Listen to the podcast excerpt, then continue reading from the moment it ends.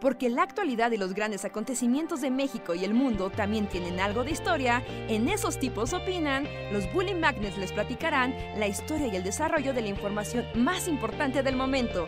Quédate con nosotros que esto se va a poner de lo más interesante.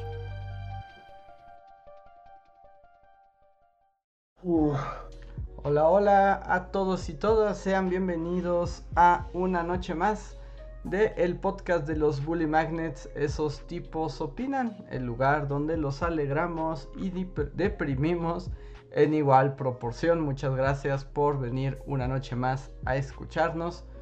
Yo soy Andrés y les doy la bienvenida. Hola, yo soy Luis. ¿Cómo están? Hola, hola, ¿qué tal? Yo soy Reinhardt y igual bienvenidos al stream de esta noche. Perdón, estoy así viendo los Game Awards con así de reojo. Está en vivo. o sea que nos puedes está... los Game Awards y Si hay momentos especiales lo puedes compartir y cronicarlo, porque ahora siento que nos vas a estar ignorando todo el podcast. No sé, solo veo al, que era el director de Nintendo, a Reggie, hablando. Es como, algo está diciendo. Y algo, supongo que va a presentar el juego, una categoría de los premios. No, de, ah, algo está diciendo. hay que estará diciendo. ni siquiera sabía que eso estaba ocurriendo. Yo tampoco ni siquiera sabía que existían unos Game Awards. Wow, pues ahorita en los Game Awards, o sea, entre varias cosas que anunciaron, eh, oficialmente están haciendo una película Guillermo del Toro y Hideo Kojima. Ya, por fin se juntaron para cumplir. Pero no llevan haciendo una película como desde que éramos jóvenes, así, desde que estábamos en la universidad. han hecho un montón de cosas y todo lo que tocan al parecer está condenado a que se los cancelen o fracase o que algo les pase. Que justo hace poquito, o sea, está extraño que menciones eso, porque hace poco vi como una entrevista que le hicieron a Guillermo del Toro. Bueno, no, no es una entrevista, era como, ¿cómo le llaman a estos lugares creo que fue en la feria, en una de las ferias de cine de Guadalajara. O, no, la de Morelia. Que hacen como una que le llaman como masterclass, ¿no? Que llevan como al... Ajá, al... malón. Ajá, lo ponen y todo el mundo le pregunta. Y curiosamente acabo de ver una entrevista, bueno, ahí eh, estaba Del Toro y alguien le preguntó como que cómo había estado el chisme de Silent Hill, Hideo Kojima y Guillermo Del Toro, ¿no? Y un poco justo cronica cómo, pues con Kojima para ese proyecto y ese demo de, de Silent Hill que hicieron. O sea, cómo fue un proceso de años, de juntarse, de platicar, de irse al karaoke y como de jugar ahí como por medio de mails mandándose ideas. Y cuando ya estaban armando la onda de Silent Hill, Eh, que ya iba a salir, eh, fue cuando Konami corrió a Kojima, ¿no? y fue como de todo mi trabajo se era como, pero si es Guillermo del Toro. Silent Hill es Guillermo del Toro con un feto, ¿es el mismo proyecto? No, ese es otro proyecto, ese es como, ¿cómo se llama ese? Dead Stranding. varios proyectos. Dead Stranding, ajá. Sí, pero Guillermo del Toro no, no tiene nada que ver, pero hicieron un, un demo de lo que iba a ser un juego de Silent Hill y eso sí lo hicieron ellos dos. Pero ese demo igual los cancelaron. Y tan maldito está ese proyecto que mucha gente decía, ah, yo tengo el demo en mi, en mi PlayStation y pues ya, ¿no? Aunque lo retiraron de la tienda, pues ya, ¿no? Yo lo tengo. Y si esa porquería se conecta a internet y lo abres con el internet conectado, te lo borra. O sea, literal así Konami de nadie lo va a ver. Si lo conectas a internet lo destruiré. Pero es que Konami odia a Kojima demasiado, ¿no? O sea, ya es una cosa personal, ya es como te destruiremos. Ajá, sí, sí, sí, sí, sí. Ya, ya rosa lo infantil. Creo que les quitó mucho dinero. Pues un poco como que, según yo, lo que ocurrió fue que pues Kojima, aunque es desarrollador de videojuegos, es como un artista, ¿no? y entonces es así como que su último juego con ellos eh, le llevó, ¿qué? Como 10 años hacerlo, ¿no? Y nunca lo acabó. Ay, fue de, ya lo tienes que sacar, pero ya. Y fue de, no, todavía no acabo, lo tienes que sacar, pero ya. Y nos vale. Y él decía, no, no, bueno, no está listo, no está listo. Y entonces como que así se fue yendo y llegó un punto en que Kojima le puso un ultimátum y le dijo, nos vale gorro, sale mañana como lo tengas, así ya. Como lo tengas y nos vale como sea, pero ese, porque aparte pues era el gran cierre de su obra maestra, ¿no? Entonces también era como de, no, pero es que es el gran cierre de mi obra, ¿no? No puede salir de forma Obviamente apresurada. es, eh, Metal of Duty, Call of Al... Casi, casi, casi lo logras. Espera, no, no me digan, no me digan, sí. Es Snake, Más bien, más bien. Plissken? Snake, no. Snake. Ajá. Sí, que tibio, tibio. Está Ajá. cerca, está cerca. No, porque Snake Plissken es el de Escape de Nueva York, entonces es Snake.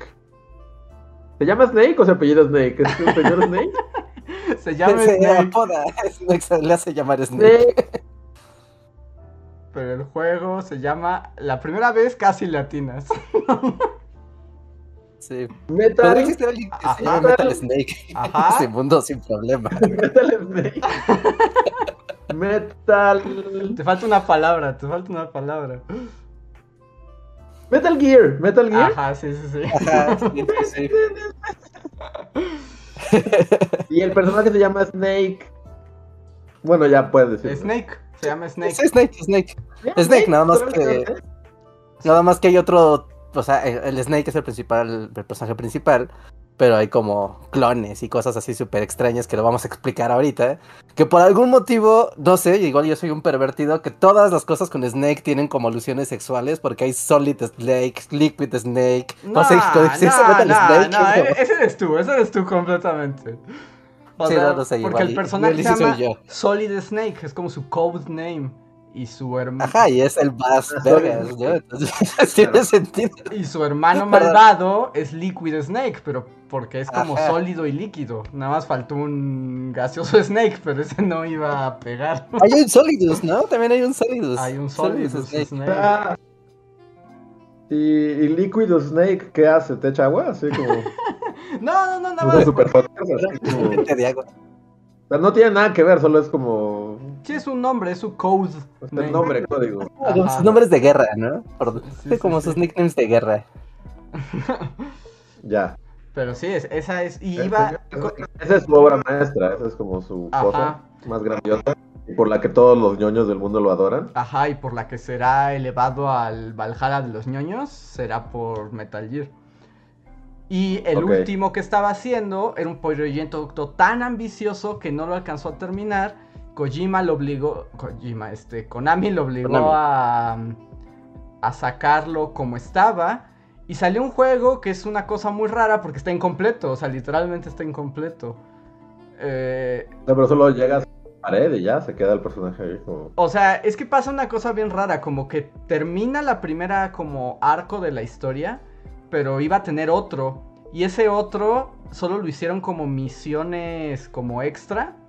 Y pasa una cosa que a mí cuando me pasa, o sea, cuando yo lo jugué me voló me voló la mente de lo malote que estaba hecho. Porque llega como la batalla final donde es la gran revelación del asunto. Y en vez de que tengas la batalla y la cinemática, literalmente te ponen el storyboard. o sea, no juegas nada. Solo te ponen el storyboard así, literalmente de monitos de palitos. Con las voces en off arriba. Y como de, esto hubiera pasado si hubiéramos acabado el juego, hubiera estado increíble, ¿no? Mira el storyboard. A veces hay que hacer eso con nuestros videos de vez en cuando. Así como. Estoy, estoy a hacer un dibujo, pero pues ya es como. ahí Está, mira. Dejamos un hueco negro porque iba a poner archivo. Pero resulta que pues ya me dio flojera, entonces mira, oscuridad. Oscuridad y, oh, y solo en letras como de archivo de gente caminando. Porfirio Díaz. Está viendo cosas. Estaría muy bueno así.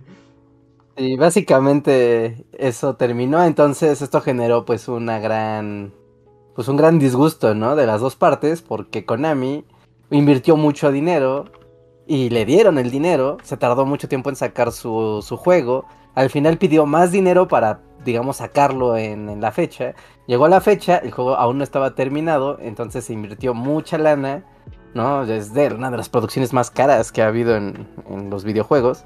¿no? Y al final no salió y pues todo el mundo se enojó, unos porque metieron mucha lana y otros porque pues era la obra magna del artista supremo de los ñoños. Y está inconclusa y es muy feo porque toda la saga es increíble, pero el final es como, wow, es un storyboard. Sí, eh, yo, yo no creí que, o sea, cuando, cuando yo vi eso dije, wow, o sea, no sabía que esto se podía, o sea, que, que, que alguien podía decir, voy a poner el storyboard. Creo que también ya un poco como en burla, Pero ¿no? los Como, niños ¿sabes qué? me pareció una genialidad.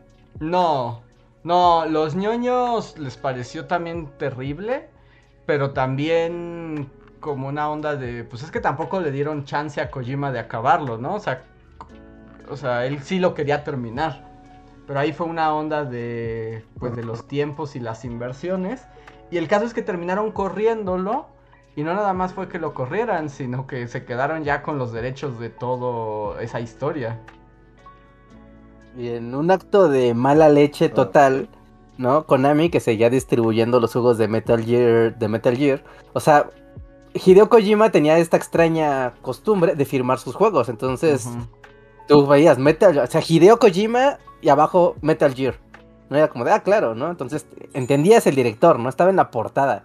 Y de repente, cuando ya lo corrieron de Konami, las distribuciones nuevas de su juego ya no tienen su nombre, ya es como no es Metal Gear, ya Hideo Ajá. Kojima está borrado de la existencia. Y Hideo Kojima ya no tiene derecho a hacer nada.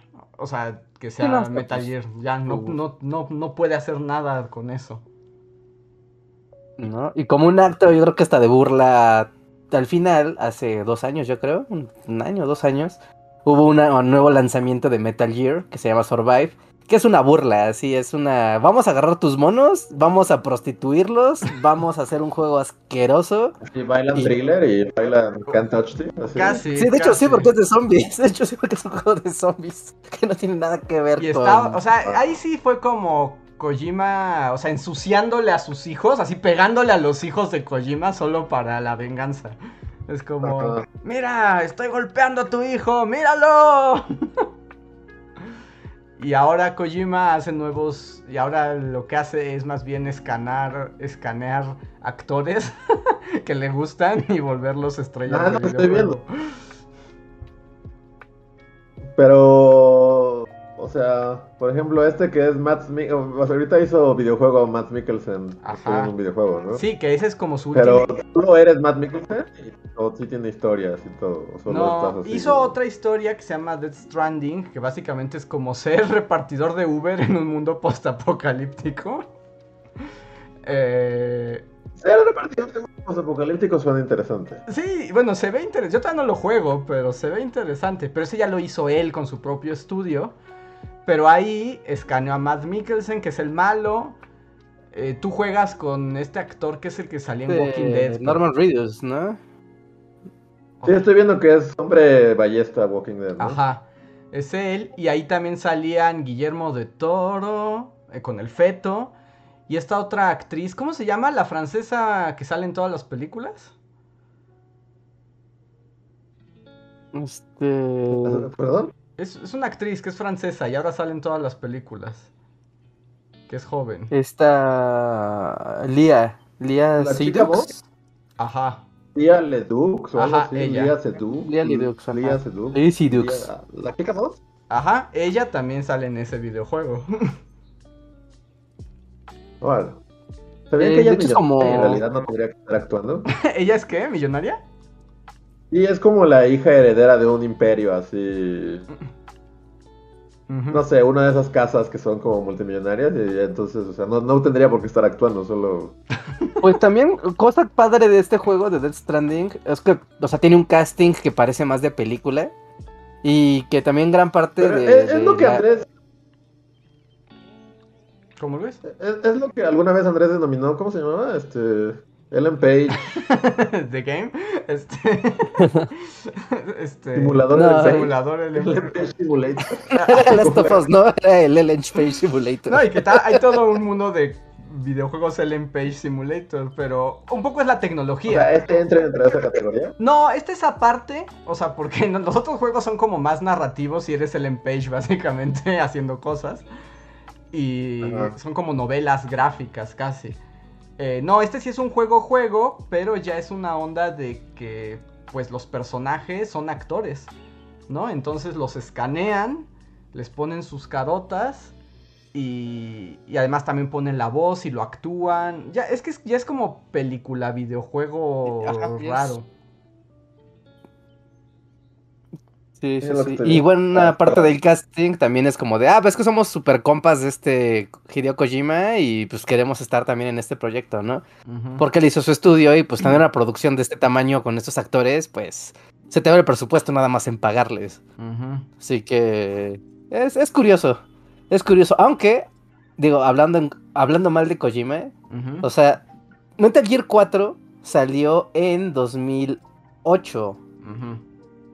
¿No? En 2008. Y Metal Gear 5 salió porque ya fue como de ya tienes que entregar tu fregado juego en 2015. Ujú. O sea, fueron ocho años para hacer su juego. Oye, deja, pero era una magna obra. O sea, nadie le dijo. Bueno, no, sí le decía. Iba a decir. no- nadie Así sí decía- le dije. Nadie decía Miguel Ángel pinta rápido la capilla Sixtina, pero no, de hecho sí Sí le decía, dijeron. De hecho sí le decía. sí, de hecho sí le decía. Bueno, Miguel Ángel está bien padre, pero. Mira, aquí hay recursos Y hay como limitados. formas de arte que se prestan más a que te dejen en paz, ¿no? O sea, si eres el gordo que escribe Game of Thrones, pues nadie te puede como presionar. Pues digamos. más o menos, ¿eh? O sea, ¿por qué O se.? sea, bueno, sí, pero es menos, digamos. Aquí como que en un videojuego sí es como, es una industria, ¿no? Ujú. Se le, se le considera más como una industria que como una cosa en la que te vas a sentar por años a que te llegue la música Ajá, sí. y vas a acabar. O sea, como que el cine y los videojuegos y así son como más industrias de... Tienes que salir para los Game Awards del tal año, ¿no? sí, Para es que sí Así es. compañeros. Así es, así es, ¿no? Y eso es lo que siempre apresura los tiempos. Y además que al ser tecnología, al ser software, pues aplica de, te tardas más y va a llegar el nuevo software y vas a tener que actualizar tu juego a la nueva tecnología y eso nos va a llevar todavía más tiempo y más dinero. Entonces tiene que salir ahorita que estamos en el estándar. Porque si esto se tarda tantito más, ya, ya no va a valer la pena, ¿no? La gente lo va a ver como un producto viejo y ya no se va a vender como en el volumen que, que- que- que queremos. Sí. Y entonces así, y esa es la historia de Kojima, y ahora tiene su propio estudio donde todos sus cuates le echan la mano, pero según esto ya tiene proyecto nuevo, ¿no? Ko- Kojima Productions. Ajá. Ajá, sí, que es como una calavera en un casco muy cool. Ajá. Y ¿qué otra pregunta tenía sobre Kojima. Es como, es pregunta sobre Kojima. Hay, ah, sí, porque uno es, ¿hay otro Kojima en el mundo de los videojuegos? Como algo, y, y- y dos, ¿por qué les mama tanto él y, y no a otro? O sea, o hay otro. Es una gran pregunta. es digno de una tesis así de... O sea, ¿qué es lo que lo diferencia de los, supongo que los otros muchos hacedores de videojuegos? Porque él es como el autor y hay otro que sea como el autor o solo él. Mm, No, creo que no hay nadie que tenga ese peso como... Firma... Es que, No, como es... Es que Hi- Hideo Kojima es, es como una figura muy peculiar del mundo de, lo, de la industria del videojuego. Porque, o sea, como buen japonés, es como inmortal y está desde antes de nosotros, él ya hacía videojuegos. Ajá. Y lo ves ahorita y dices, parece Sí, un vato estoy de viendo 40 y se ve más joven que nosotros, porque es japonés. Ajá. O sea, estoy viendo fotos de, de él en su estudio, que supongo que es reciente y con más... Y se ve como más joven que nosotros. Sí, como- y además Ah, tiene como. Y tiene como 90 años ya, eso. Sí, eso es- ah, es, lo, es lo que asumí por todo lo que me cuenta. Es como este dude debe tener como 68 años. y Se ve como de 28. Sí, sí, pero tiene el gen de la inmortalidad. Sí, o sea, en el 86, o sea, en 1986, él publicó su primer juego. O sea, nada más así. Tiene Con eso te lo digo 58 todo. años. Tiene 58 ¿Cuántos? años. 58. Ok. Ok. Y sí. ¿no? Y una cosa que, Comida japonesa. Y- Es como... Una cosa Perdón. que él siempre ha tenido como desde, o sea, como en esta evolución de la industria del videojuego, es que siempre ha tenido esta idea de generar narrativas, ¿no? O sea, como que la narrativa sea un eje central de sus, de sus expresiones como videojuego. Y que él sí ha querido como tener este concepto artístico, ¿no? Del videojuego como obra. Así que es algo que en la industria desde sus inicios era como muy de, no, esto no es así, esto es entretenimiento y nada más. Y eso siempre le ha valido reconocimiento porque pues sus, sus títulos pues eran como muy visionarios, ¿no? Cosas que decías, no manches, este tipo en los ochentas estaba haciendo cosas y tenía ideas que obviamente no se podían implementar. pero que se volvieron el estándar, ¿no? En, ya cuando empezó la era del- de los videojuegos tridimensionales, Sí, ¿no? Y esto de generar grandes sagas y firmar y hacer guiones de hojas y hojas y hojas. y hojas y Justo, hojas. como que también lo que hizo es que sí logró una gran innovación en la narrativa del videojuego. O sea, la narrativa en el videojuego sí es una antes y después de él. O sea, sí cambió los paradigmas. Cosas que ya hoy nos parecen como súper comunes. Él las planteó. Y además, o sea, sí tuvo como ese gran, o sea, sí tuvo ese gran talento y esa gran visión. Y además supo muy bien manejar su imagen. O sea, también supo construirse a sí mismo como, Como artista, como artista. o- Ujú. como artista, ¿no? También una de las grandes ya, obras igual. Como una cosa, igual y eso te gusta verlo, Luis. Hay en 1990 y algo, 94, 95 por ahí, donde todavía no había mucho no era un estándar, ¿no? Que hubiera audio en los videojuegos, no audio digital y voces y así, ¿no? Él hizo un juego que se llama Polisnauts. Y es una novela, es una novela, pues una novela de policías, bueno, como de ciencia ficción policíaca, ¿no? Y, y ya era como decían, es que esto es una obra maestra, no es un guion magistral, ¿no? Y esto no de, o sea, pero estaba en formato videojuego, cuando decían, es que esto bien puede haber sido un libro. ¿no? O una película, pero decidió hacerlo... Una novela. Ajá, una novela gráfica súper loca y así. Y terminó metiéndolo en, en una consolita, ¿no? Entonces, a la fecha, ese juego se le considera súper de culto. ¿No? Obviamente puedes, como es una novela, pues puedes ver ahí, ¿no? Polisnauts, película completa y pues ves, ¿no? Toda la. Toda la historia y todo. Igual. Y es un guion que incluso quedó mucho tiempo atrapado en Japón ese juego. Pero como que esta leyenda de alguien hizo algo súper extraño y loco y profundo en un videojuego, que hubo toda una, hay toda una escena de gente que se dedicó a traducir ese juego para que tuviera el mundo acceso, ¿no? A esa obra, ¿no? Y a la gran historia de, de Hideo Kojima. Y después, bueno, donde ya se hizo muy popular, fue cuando ya llegó el PlayStation 1 y su saga de Metal Gear, que ya existía desde los 80s, ¿no? Ya, pues vamos, ¿no? También fue como de, wow, ¿no? Un videojuego y habla de cosas serias y habla de la guerra y habla de las emociones. Se y... le pone filosófico. Y es que, es que sí, tiene. Es que sí es una obra de arte diferente. O sea, y la parte de la historia para él era muy importante. Y sí tiene grandes personajes, grandes propuestas, su mundo. Y una onda muy cinematográfica. Al grado de que es lo que le criticaban, por ejemplo, en el Metal Gear 4. Que más que un videojuego es una película. O sea, juegas muy poco y ves horas y horas de, de cinemáticas. Es una De- peliculota como de cinemática. 10 horas. Ajá, sí, que también, o sea, otra de las obras que, por las que fue muy aclamado, pero también muy de culto, ¿no? Era otro juego que se llamaba Snatcher, que igual es un juego del 89, 90, una cosa así, o sea, igual y es una novela gráfica hecha videojuego, y era como de, ¿por qué? ¿Por qué hace esto? ¿Por qué este chino hace esto? ¿Por qué no hace un Mario saltando de aquí por allá como todos, no? Ajá. ¿No? ¿Por qué hace dramas policíacos? ¿Por qué hace guiones de 400 páginas y los mete en un videojuego? Mira, estoy viendo que aquí en YouTube está el Metal Gear 4. Ya sabes, en esta formato de película completa.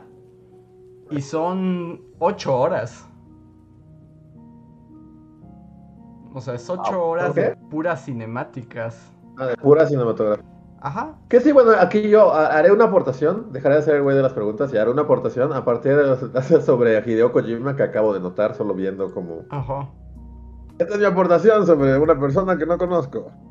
No, pues justo como, o sea, lo, lo que dicen tiene sentido porque se ve que está como muy influenciado por el cine, ¿no? Sí. O sea, Mm, totalmente. como que las referencias cinematográficas son muy obvias, así, por ejemplo, ahorita googleando Snatcher, Ujú. Como esto está muy inspirado en Blade Runner, ¿no? En películas como Blade Runner, o sea, la es totalmente. como- Luego, los personajes de la otra que me dijiste, Police... ¿qué- ¿Qué? Polisnauts. O sea, solo de verlos inicialmente es como, o sea, están basados en, o sea, o se parecen mucho al- a los personajes de... ¿Cómo se llama esta película con Mel- Arma Mortal, o sea, están Sí. como uno Ajá, casi sí. una caricatura de Danny Glover y el otro es de Mel Gibson. Sí, no, pues le estás dando el clavo así, pero completamente.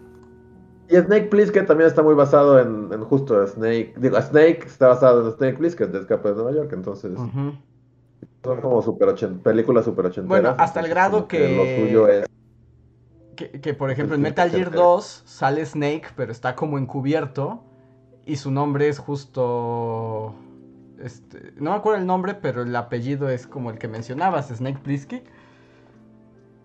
O sea, Ah. hasta lo hace el juego como de guiño guiño. Miren, sé de cine y ahora él tiene ese nombre. ¿Se dan cuenta? Guiño guiño. Y de hecho, si lo sigues en Instagram, yo creo que te va a gustar su cuenta porque se trata de todos menos de videojuegos. O sea, es como de soy súper ñoño del cine y de la Ajá. cultura pop. Y ¿Y por qué, por ejemplo, está, ahí está raro, ¿no? ¿Por qué nunca saltó al cine como tal, ya con toda esa fama y eso es así como, bueno, pues como lo tuyo claramente quieres hacer una película, pues haz como una película. O, Nunca lo ha hecho. o lo tuyo es una... Bueno, pues Sí lo ha hecho. regresando al, al inicio de la conversación, acaba de anunciar que va a ser una película con Guillermo del Toro. O sea, oficialmente acaban de presentar el tráiler ahorita de Hideo Kojima va a tener una Esos película con Guillermo del Toro. cosas. Sí, también dicen muchas Sí. cosas. Sí, sí, sí, ¿no? ya tendrán un tráiler, pero mira, más cosas han empezado y han terminado en la basura. Y por ejemplo, se, también muchas veces se ha intentado hacer Metal Gear, se ha intentado hacer película, pero nomás no jala. Y bueno, y con el pleito con Konami, pues ya, o sea, ahí ya también perdió la posibilidad de que Kojima sea el, pues el creador. de que pueda usar su licencia, ¿no? Para, para hacer esto. Y entonces también por eso es como tan popular, porque es como el señor que hace películas en los videojuegos y le encanta el cine y él hasta en, en entrevistas, ¿no? Él ha dicho que él siempre quiso ser director de cine, pero que el formato del videojuego le permite como expresarse como pues con más longitud, ¿no? Y con más profundidad y hacer otras experiencias, pero que en realidad Sí. él está pensando en cine todo el tiempo, ¿no? Y es muy interesante porque hace una fusión de que con los juegos de Hideo Kojima sí se siente que estás jugando una película. O sea, sí se siente eso. Pero Y- ahora como que cada vez es más frecuente, ¿no? O sea, también, eh, por ejemplo, lo que decías de Spider-Man, digamos que, o sea, de ahí viene lo revolucionario de él, que ahora es como muy común, ¿no? Tu Sí. juego de Spider-Man es una- la mejor película que has visto de Spider-Man, pero eso no pasaba.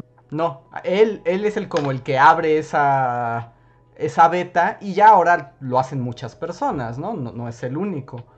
Pero... También ya el formato... Es como que a lo que aspiran, ¿no? Hacer Ajá. como una película, ¿eh? Sí, también ahorita Oh. pues ya con tecnología de... ¿Cómo dices, Luis?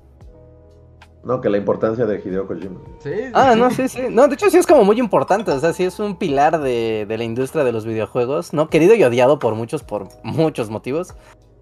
Pero el hacer esto desde antes de que fuera técnicamente algo como obvio, porque ahorita dices, bueno, tengo acá, puedo digitalizar actores, puedo digitalizar voz, puedo hacer entornos así hechos a medida perfectamente, pues ahorita sí es hasta obvio, ¿no? Como, ah, claro, pues es una película ahí adentro.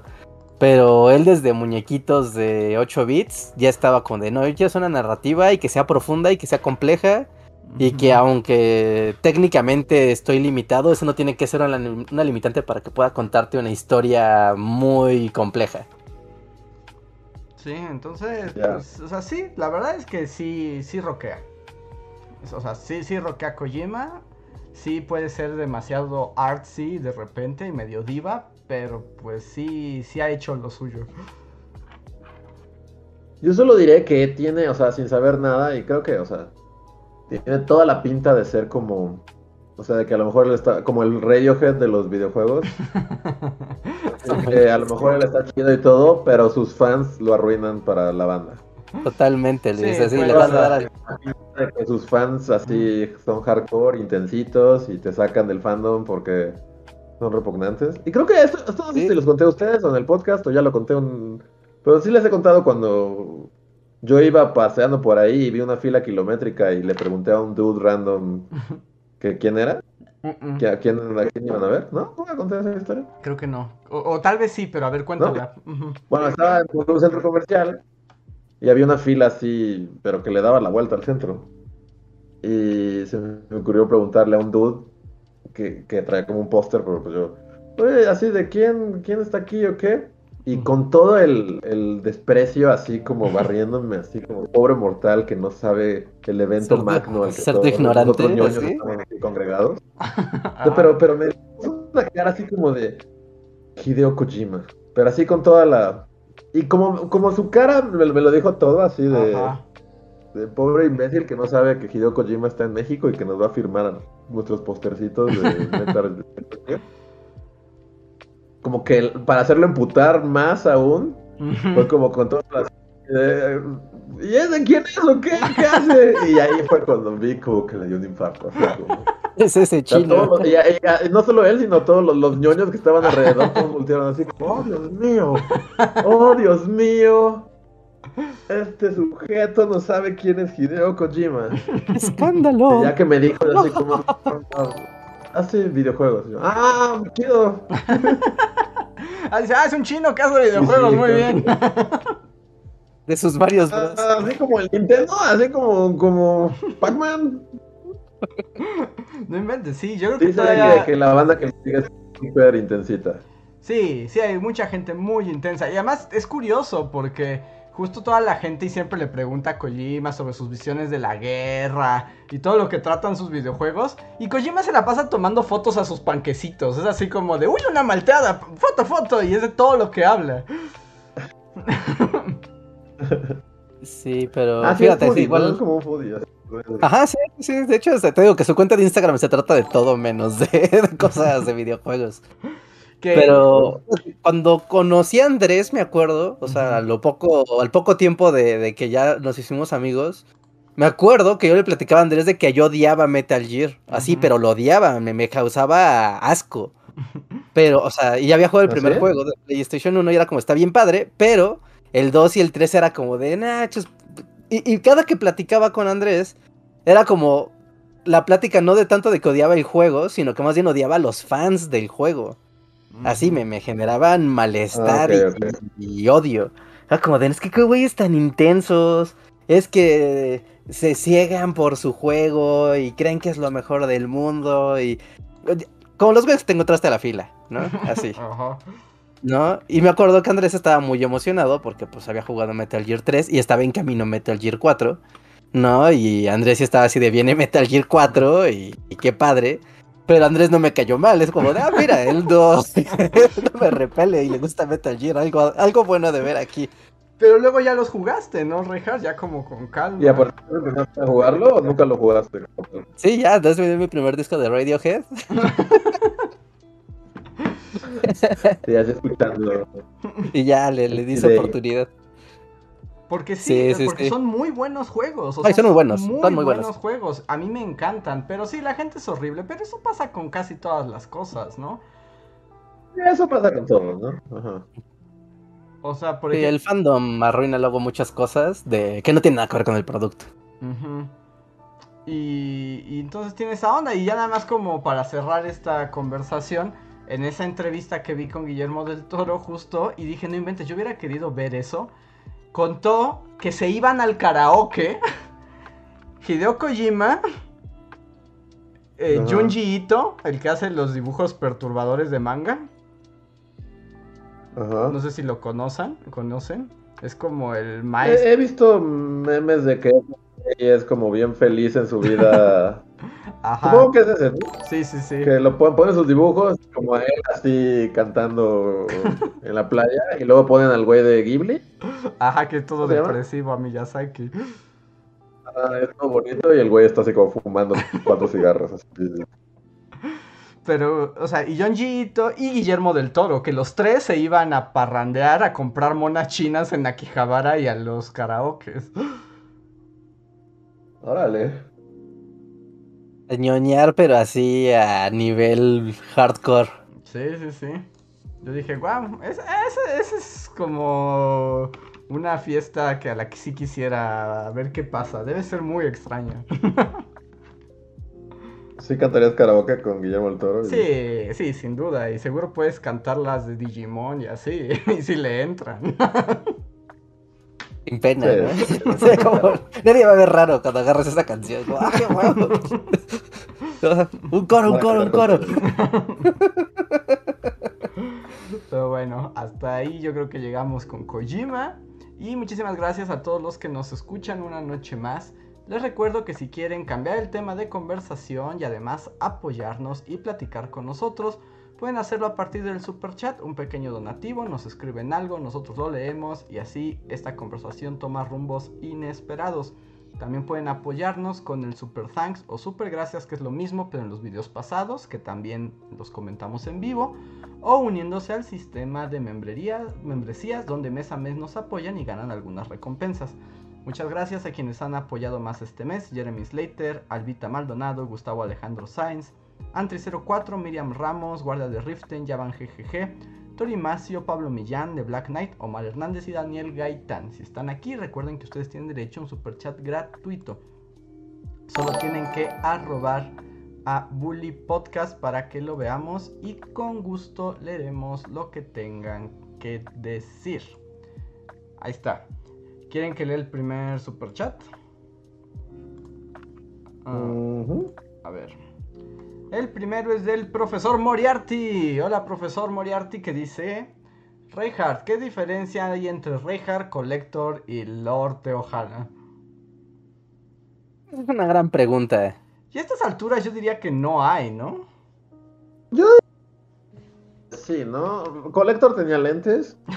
Ajá. Y Lord Teohana realmente Lord tuvo tres magnets, ¿no?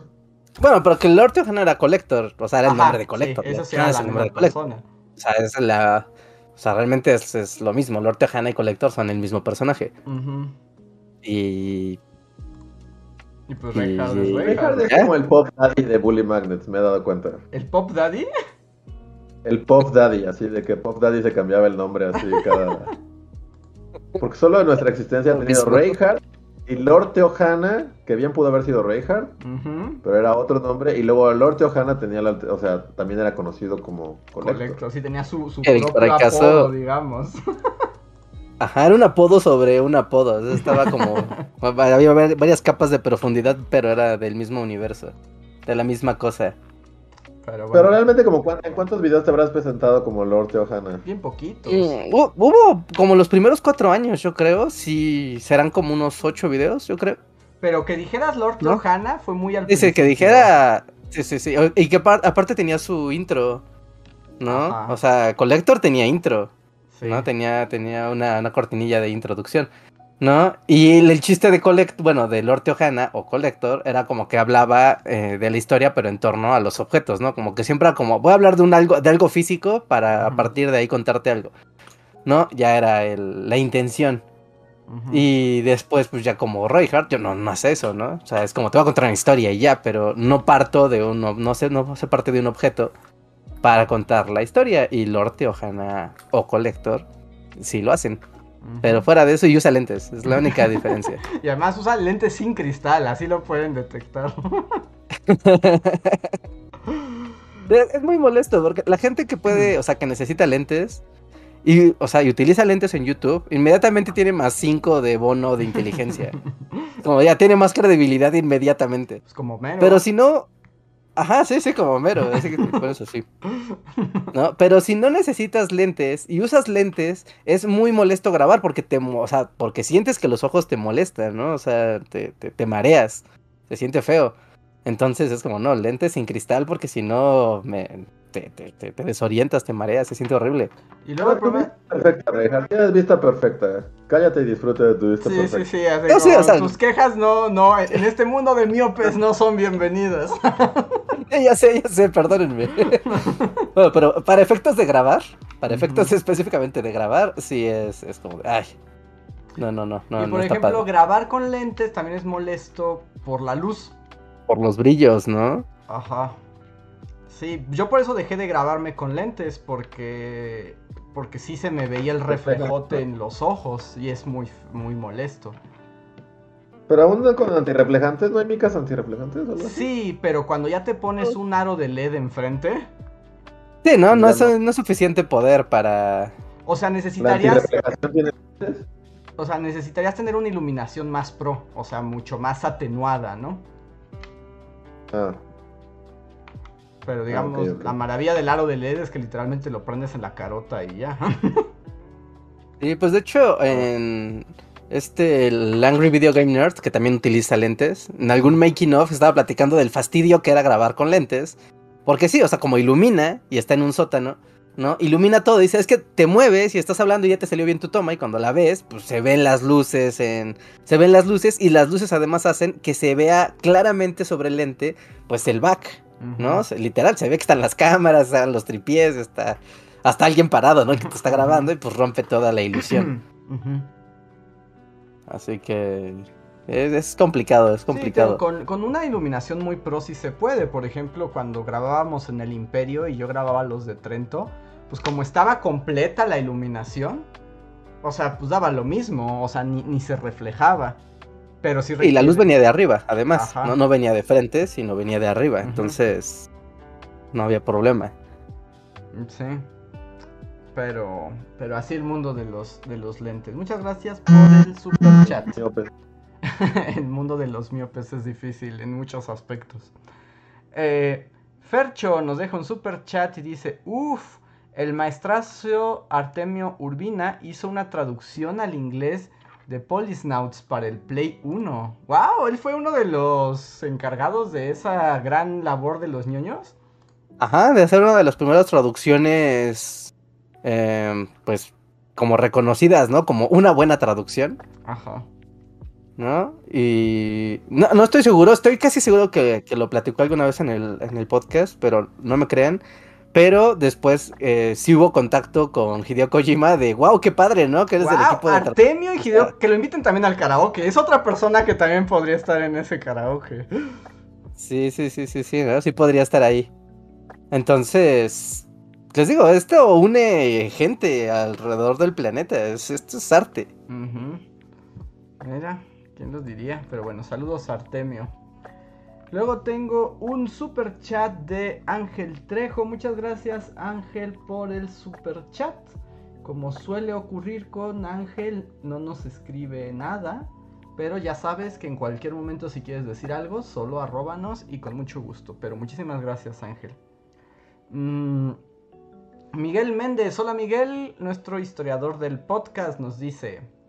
Saludos bullies, aprovechando que hablan de videojuegos, mi esposa se acaba de comprar un Switch y jugamos mucho Just Dance y yo me bajé Crash Team Racing. Y recordé cuando lo jugaba en el Play 1. Dos preguntas. 1. ¿Les gustan esos juegos de baile u otra actividad? 2. ¿Qué otro jueguito recomiendan para el Switch? Gracias y saludos a todos.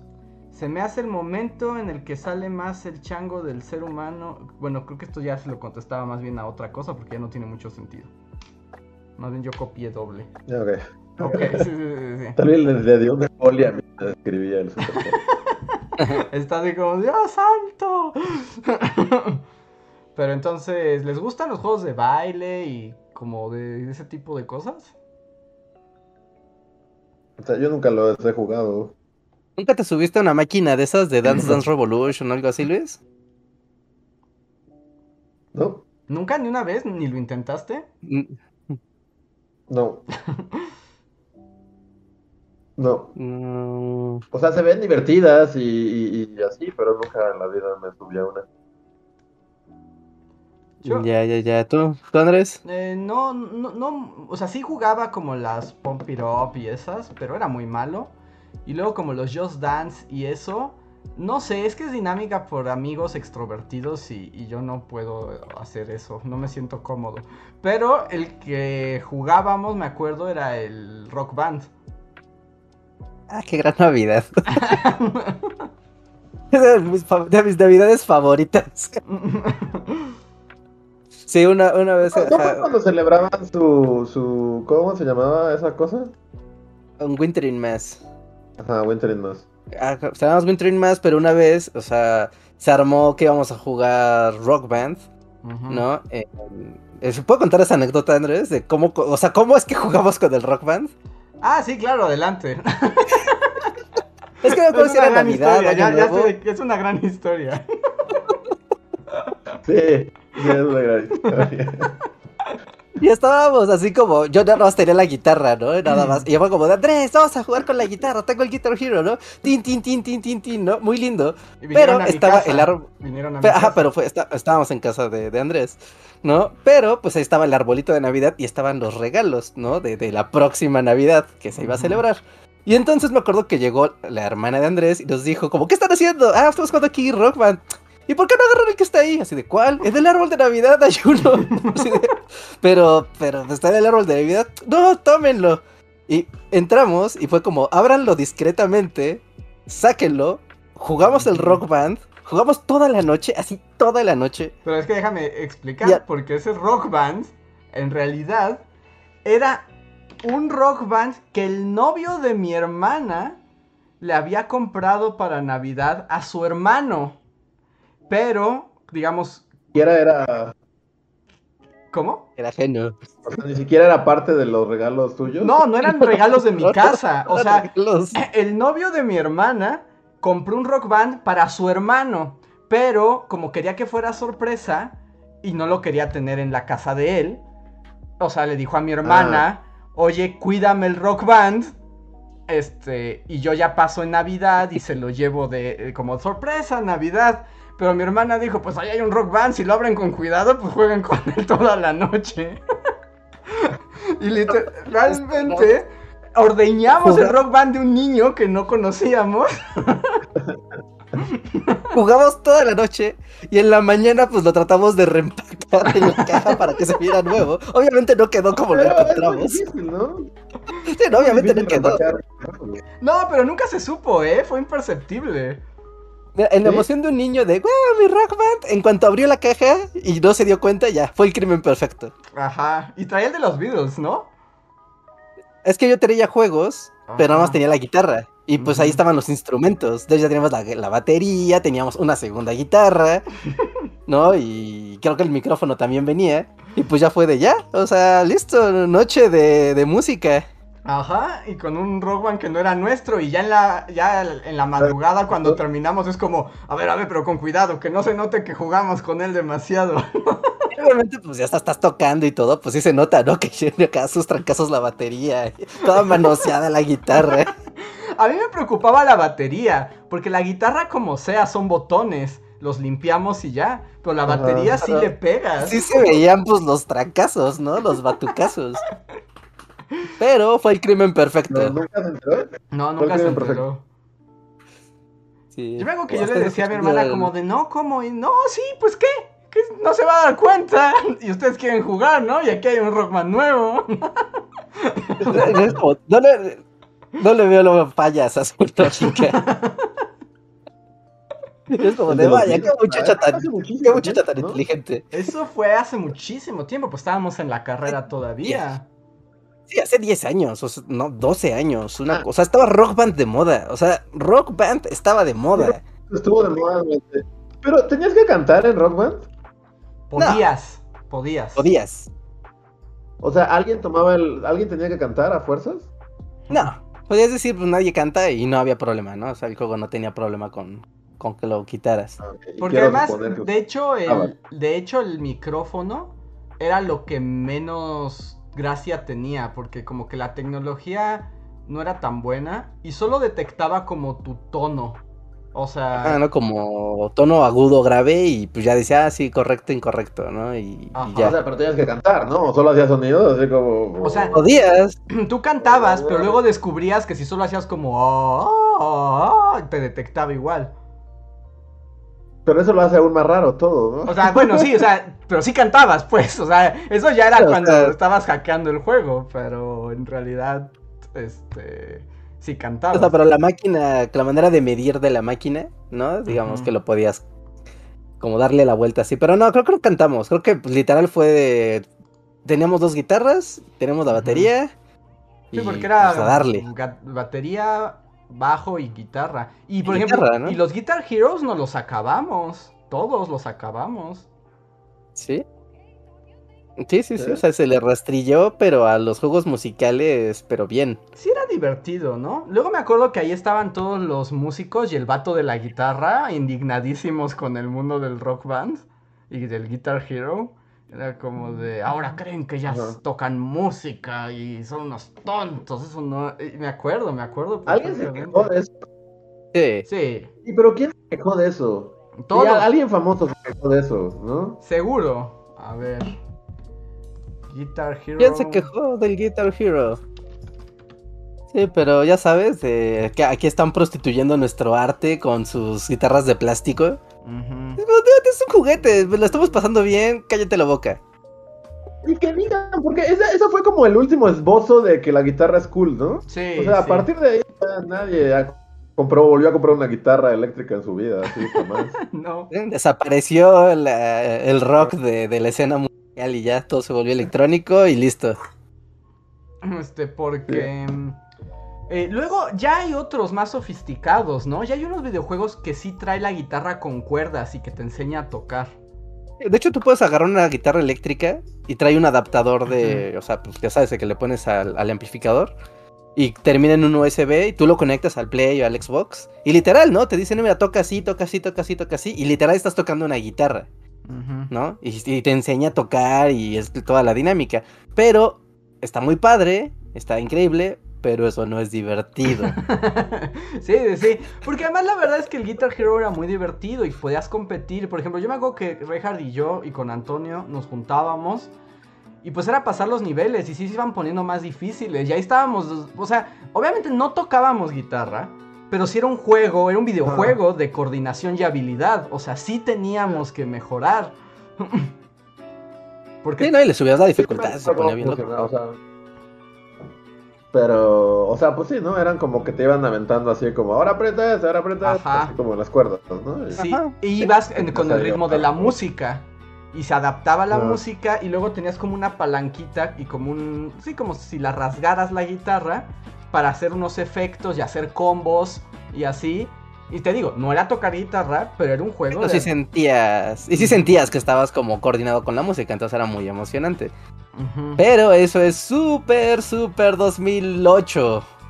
ujú. Que también, Éramos por otras ejemplo, personas. También, por ejemplo, fue muy. O sea, funcionó muy bien porque además tanto el Guitar Hero como el Rock Band, como que licenciaron toda la música del universo, ¿no? Sí, pues eh, como casualidad del destino, súper hippie.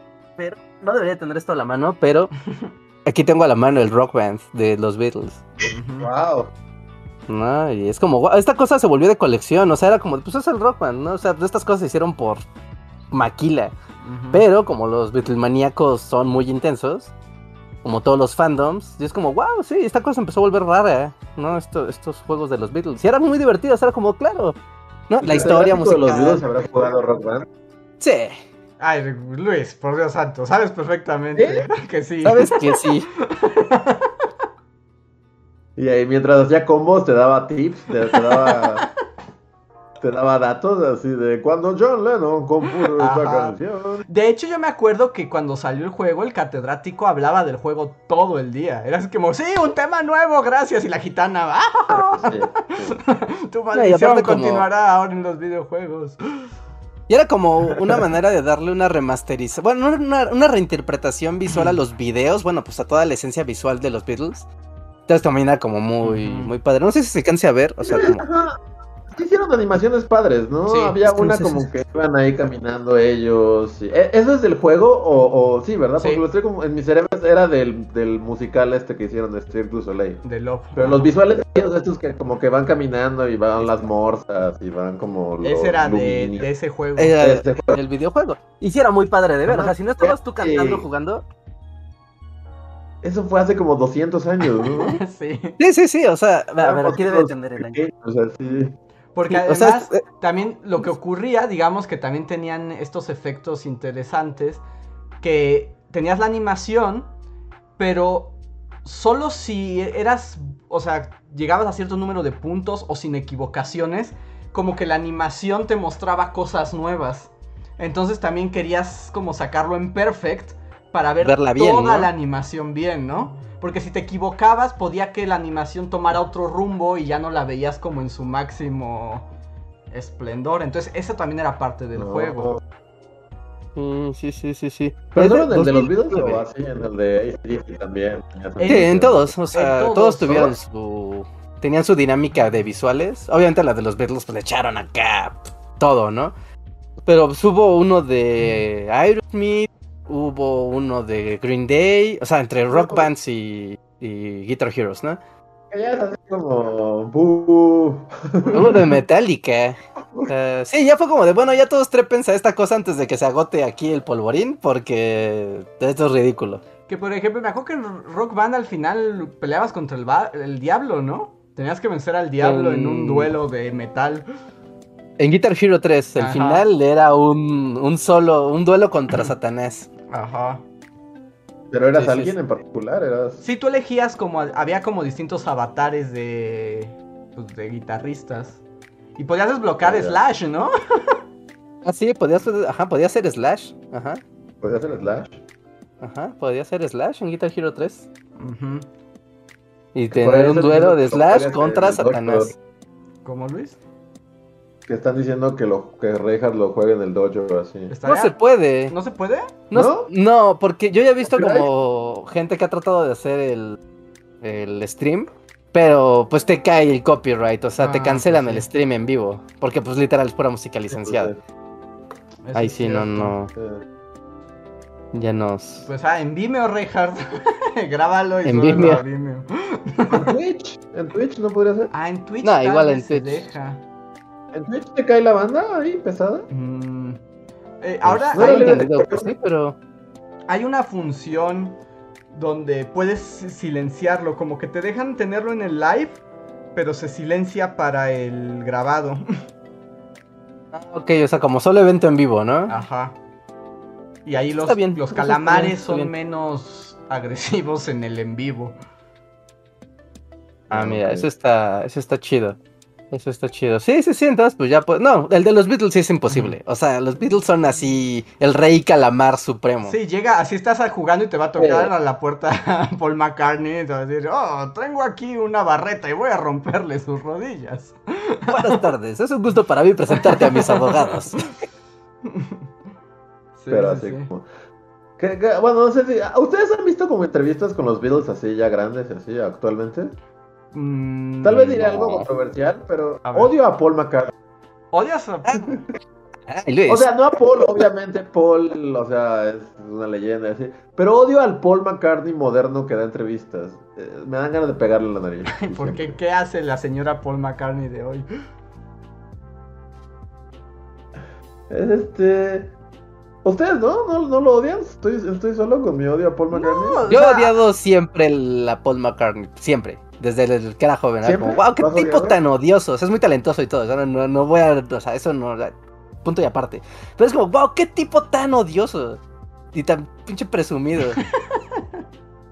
Ok, no estoy solo en mi odio a Paul no, a McCartney, mí gracias. tampoco Ricardo. así como que digas, uy, me cae muy bien. O sea, es que realmente, o sea, si lo piensas... O sea, como que George Harrison era el único como que al que podías querer, ¿no? Era el único. Bueno, hay Ringo tal vez, ¿no? O sea, Ringo. O sea, O sea, actualmente, sí, en sus tiempos yo creo que era chido. Ringo. Ajá, sí, sí, sí. Actualmente ya es como un viejo loquito que solo hace como. Ajá. y ya, ¿no? Ya está como senil y, y todo. Es como, ah, es Ringo. Pero Paul desde su voz, como dice Reinhardt, su voz es como muy. así como que siempre es como muy. Yo lo vi en un... Yo vi como un sketch momento que tuvo con este otro... ¿Cómo se llama? Ay, se me fue su nombre. El del Late Night Show que no tiene talento ni gracia. Este... Ajá, específica. No, no, el que menos talento y gracia tiene. ¿Cómo se llama? Ah, se me fue su nombre. ¿El gordo del karaoke? No, no el gordo, el otro, el flaco. Ah, ¿cómo se llama? ¿Alguno de los. Jimmy Kimmel? Jimmy Kimmel. Jimmy. Kimmel, que no ha hecho reír nunca ni a su mamá en su vida. O sea, Jimmy Kimmel como hizo como un sketch con Paul McCartney, bueno, como una actividad, por decirlo, donde había un elevador y como que el elevador se paraba en un piso y ahí estaba Paul McCartney tocando y pues la gente del elevador se sacaba de onda y querían, ¡No, Paul McCartney! Cuando se querían bajar les volvían a como activar el, el elevador. Pero justo platicaba con Jimmy Kimmel y es como de, ay, qué molestos son ambos, la verdad. Es como de, váyanse. Mira, tú canta, tú muere. y, y ya, no necesitamos saber de ustedes como seres humanos. Sí. Y así como que luego yo me, o sea, he visto entrevistas así. Y, y siento que abusa del factor los otros dos Beatles ¿Están muertos? que están muertos y ahora puedo decir lo que yo quiera. Y como que, o sea, tal vez sea algo mío, pero he visto muchas entrevistas con él y siempre, siempre me molesta que es como, claramente puedes ver su onda de los otros dos que importan Están ya están muertos. Puedo decir, absol- todos me amaban, es así como... Todos creían que, que mis canciones eran súper Eran las mejores. Me llevé bien con todos y todos fuimos amigos siempre y, y yo estoy así de... "Hmm". Me pregunto si estaría diciendo estas cosas si hubiera otro, si los dos otros estuvieran vivos. No, por supuesto que no, porque además, por ejemplo, esta cosa, ya es como hablamos mal de a la lista de enemigos. Paul McCartney. Sí, no creí que Paul McCartney se sumara a nuestra lista de enemigos, pero aquí estamos. Por ejemplo, a mí una cosa que me saca y no me gusta de Paul McCartney, por ejemplo, es sus conciertos. O sea, que además sabemos que el concierto de Paul McCartney es el mismo durante... Siempre. Pero, pero muchos artistas hacen eso, ¿no? Lleva De que 30 por siempre años. el mismo. No, pero sí, lleva siendo 30 años el mismo concierto, Reja. Hasta dice las mismas cosas, o sea, no hay cambio. Y siempre hay un Sí, no, momento... no, es una coreografía. Ajá, siempre hay un momento en el concierto de Paul McCartney donde toca una canción de John Lennon y habla de lo maravilloso que es John Lennon y cómo siempre fue su mejor amigo y así como se odiaban, lo sabes perfectamente. Al final no se querían ver ni en pintura, ¿no? O sea, no. Solo estás diciendo Creo eso que, por- creo, en- dándole el beneficio de la duda, creo que al final, así como un mes antes de que lo mataran, hicieron las paces o algo así. O sea, como que al final, ya que creo que. O sea, pero igual no eran mejores amigos ni nada. E igual, pues durante mucho tiempo, como, pues sí, se odiaban y hasta se tiraban mala leche en canciones y, y no, o sea. Ajá. Y a mí también eso, es así como. Ah, Te odiaban. Ya, acéptalo. Pero pues es el más ¿No vieron? longevo, ese es el poder del longevo, él puede ya. Es el poder del que muere. El poder de estar vivo. Ya, sí, es el. es como- Ajá. ¿Vieron esta entrevista que es muy reciente? De esto lleva un par de meses. Que Paul McCartney como que decía que la separación de los Beatles como la verdadera el la verdadera ruptura y cuenta cómo John llegó un día y les dijo, "Bueno, ya no quiero ser de los Beatles y ya no quiero nada." Y dice, "Y yo me indigné, pero él se fue y nos dio la espalda y él quería meterse en una cama y salvar el mundo. ¿Y qué podía hacer yo? Yo solamente era un hombre." Y era como, "Wow." Y es muy nueva esa entrevista, pueden buscarla. O sea, tendrá como tres meses que la dio. Sí, pues es que es lo que pasa, así nosotros, Sí, el que muera la último, el que muera al último de nosotros podrá decir Ah. de Bully lo que quiera, la versión que le más le guste. Todo así Todo fue gracias a mí y todos me agradecían día con día. Tengo cientos de cartas. Dicen, no lo hubiéramos logrado sin ti. Sí, creo que en esa misma entrevista que dice Reigar, creo que vimos la misma entrevista. Porque también le preguntan así como, oye, ¿es cierto que John Lennon odiaba Obladi Oblada? Y él así como, no, ¿quién dijo eso? John Lennon le encantó Obladi Oblada. Es más, siempre me dijo, esta va a ser la mejor canción del disco, Paul. Y, incluso él llegó y él puso el arreglo del piano y gracias a él. Y todas sus respuestas siempre van encaminadas a... a éramos super amigos todos, pero, pero todos me querían mucho a mí porque, porque era Paul y soy super cool. Porque al final yo siempre tenía la razón y ellos se daban cuenta de lo cierto que era lo que yo decía. Exacto, Era como de, exacto, exacto. Exacto. sabe que es un patanazo de primera Sí, Paul McCartney. Oh, oh, sí. Pues, Pero hay que bueno, o ser sea, con Hay que ser un patán para inventar cosas de los muertos y ponerlas a tu favor. Pero, también primera. piensa que ya es un viejito, Reja. O sea, él cree que. No, no cree que está difamando a Ah. nadie. O sea, él simplemente. Ah, es que también es eso, o sea, por eso digo Paul actual, y hago la aclaración de Paul actual, o sea... El Paul viejo que ajá, solo... lo que me hace pensar una vez que eres viejito, una vez que eres viejito puedes decir lo que quieras, y llega un momento en el que lo has dicho tantas veces que para ti es cierto, o sea, no estás inventando nada, es como... Reajustas tu pasado a tu antojo porque eres un viejo y ya no quieres pensarle de más y... Sí, te, ya te Ah, creíste tu es, ¿no? narrativa. Y yo solamente voy a agregar que yo sí odio Obladi Oblada. Es la canción de los Beatles que más odio Sí. en el mundo. Odio Obladi Oblada. Yo lo odio porque... que Tú la escuchaste con María. Yo la escuché con mariachi y es como, ¡No! ¡Te maldigo, Paul McCartney! Yo lo odiaba porque se acuerdan que era como la canción de intro de una serie. A ver, esperen, hablaron al mismo tiempo y no escucha ninguno de los dos. Ah, Que yo odiaba esa canción porque no sé si se acuerdan que era la canción de introducción de una serie. Ah, sí, de Cory. ¿Cómo se llamaba? ¿Cómo se llamaba esa? Algo de soy un retrasado. sí, la sería Corky, ajá, Corky la serie. Corky la serie. Y, y lo odiaba, y odiaba esa serie, y odiaba esa canción, y odiaba como todo lo que representaba esa canción y esa serie. Era como, wow. Dicen, aquí ya... Yo, yo debo decir que imagino específicamente a Paul así diciendo, voy a México, voy a llevar un mariachi para Andrés. Así como para que odies aún más Obladía Oblada. Y, dos, que yo no, o sea, para mi nivel de amargura, hasta la fecha no odio Obladía Oblada, debo decir. O sea, no es mi favorita, ni mucho menos. Pero me pone contento y es como... A mí, eh, o sea, a mí... No la odio, no la pondría ahorita, pero no la odio. Yo, madre, raro, yo podría decir que es la única que odio. O sea, la verdad es que a mí me gusta mucho la música de los Beatles y además yo sí soy el que le gusta, o sea, yo y el catedrático estamos ahí. O sea, me gustan todas, o sea, ¿no? O sea, todas, excepto Obladí Oblada. O sea, Obladí Oblada sí es como de la que si sale le cambio, ¿no? Así como no voy a escuchar esta estupidez. Wow, así lo odias mucho. O sea, o a mí me desagrada. Bueno, no, no, yo es mi favorito. No, no, no es para decir que le cambió. Porque a mí, a mí legítimamente me gusta, no es de mis favoritas, pero, pero está, o sea, no la quito del radio. Pero estoy pensando que a lo largo de los años, al principio sí era como el catedrático, de que no, no, no hay falla con ninguna, pero a lo largo de los años hay varias que sí me chocan. ¿Cuál es pues, te choca? Es como pol- polémicos youtubers hablan más de los Beatles.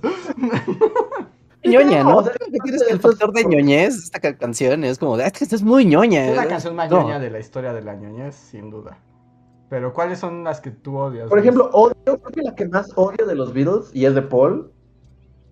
La mayoría de las que odio de los Beatles son de Paul. Creo que no odio ninguna de George, no odio ningún, o, o al- no, no de John no tanto. Pero odio Maxwell Silverhammer. La odio, así, la detesto. Es como medio ruido blanco, ¿no? Es como, ¿No te gusta el sonidito de Pero le pegamos al yunque y así?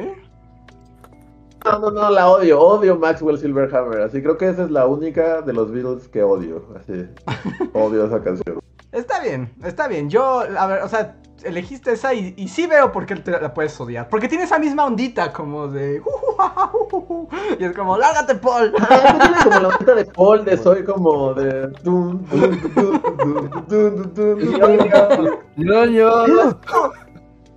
Pero creo que, así como de lo que he visto, de lo- creo que incluso a los Beatles les chocaba esa ondita de Paul. Y John, bueno, no sé, o sea, lo he escuchado así como. Pero John le hacía burla de que su música era como música de abuelitas. Ajá. Se refería a eso como es otra canción de abuelita de Paul. Y tiene varias, o sea, porque Obladi Oblada es como de. tu, Abuelitas, tu, sí, sí, tu. sí. Es, Y tiene Maxwell Silverhammer. La de Honey Pie es súper abuelita. Ah, también es abuelita, sí. Lady Madonna también tiene como esa onda de para tin, tin, tin, tin, tin. Es como- Y está padre esa canción, pero tiene esa onda. ¿Cuál? Lady E incluso Madonna. así como súper sacrílego y así, de polémicos youtubers. Pero hasta Let It Be Ajá. tiene un poco esta onda que como que investigando también es como que creo que a John tampoco le gustaba Let It Be, que era como esa madre que es como para que lo canten en una iglesia, porque está en nuestro disco así de... A, a mí... Y ahora si le preguntas a, a- a Paul diría así como, a John le encantaba Let It Be, fue su canción favorita del disco. Y que ahí también tiene otro momento del banco de los Muppets. Y yo literalmente en el concierto de Paul McCartney sí estaba en un balcón, así como arriba. Pero mi momento balcón de los Muppets fue con Obladi Oblada, este... Mariachi. Y It Be que no se acaba. Y es como de, ya por favor, ya sácanos de este loop infinito. Pero no es Hey Jude. ¿no es Ah, sí, perdón. Jude que Hey Jude, sí, no, perdón. Hey Jude, Hey Jude, me, me equivoqué. Y, y Hey Jude, ¿eh? digo, ahora son hombres. Ahora las mujeres. Y como, termina, termina la maldita canción. Y, y- y sí, yo me sentía así como me absorbía Hey Jude y era como, déjame ir por McCartney, ya me quiero, ya me cansé. Me acuerdo que, que cuando fuiste al concierto y nos contaste justo eso de, de tu loop interminable y que creo que no- te negaste a pararte a cantar así. Sí. Na, na, na. Hicimos como un sketch de cómo Paul paraba el concierto y así, y, y- y enojado, hacía que me apuntaran un reflector, así como, nadie se va de aquí hasta que ese muchachito cante. Pues no voy a cantar, pues nadie nos va de aquí. Pues nadie se va. Es que así pasó. Y así todo el foro sol, así a las 3 de la mañana. Ya ¿Vas va- a cantar, muchachito? ¿Quieras o no? Nah. No, no va a pasar, no va a pasar. Es que, es que a mí lo que me pasó es que además fui, sí fui dos veces, ¿no? Sí, y la segunda vez fue como es el mismo Sí. concierto. Y, y fue cuando no voy a cantar, ya no, ya no más, Paul. No, los hombres, las mujeres, no, no estamos como en fiesta pastelera. No, Paul McCartney. De todos los países del planeta, amiguito. Y no voy a dejar de hacerlo solo porque tú no quieres. Y todos han cantado durante 10 minutos. ¿Qué te hace creer que vas a ser la excepción, muchachito? ¡Canta, canta! Y es que así como, mejor, o sea, córtala a la mitad, o sea, quítale esos 20 minutos y canta otras canciones, Paul McCartney. No tengo otras que le gusten a la gente, solo Encima el número. Y así lo hemos ensayado y no voy a improvisar nada más, nada más porque tú no quieres. Ahora te paras y cantas. Un encendedor, denle un encendedor. tiene que quitar Ya el como encendedor obligando. mientras canta, o no vale. un guardaespaldas ya agarrando tu mano, así de. ¿Cómo se va a hacer marionetas? Ya inco- Maldición. Cinco changos así te, te hacen levantar la mano. Maldito la Paul boca. McCartney. Sí. Sí, pero bueno, así son las canciones de Paul, ¿no? O sea, parte de su onda también es como hacer esas canciones ñoñas. Y es un canto, o sea, está, está bien, ¿no? No tiene nada de malo, pero es como de, ah, ah, Paul, siendo tan ñoño. Te digo, y, y en el mundo a Paul abuelita sí hay las que me gustan, ¿no? Pero solo es Obladio Ajá, Oblada, no sé, no sé qué tiene Obladio Oblada que me mole, me irrita. Sí, ahorita mencionaron When I'm 64, que es como la más abue- de las más abuelitas ever, ¿no? Sí. Pero me encanta. es-. Sí, y es muy buena, pero sí es ultra abuelita, ¿no? no. Y ya de su carrera de solista, debo decir que, que cada uno tiene varias canciones que me irritan de sobremanera. Ah, sí, no. Es que separados hay, hay, sí. hay, hay No un sé, buen catálogo. De quién tiene más canciones que me chocan, pero ahí se van, Paul. todos se dan.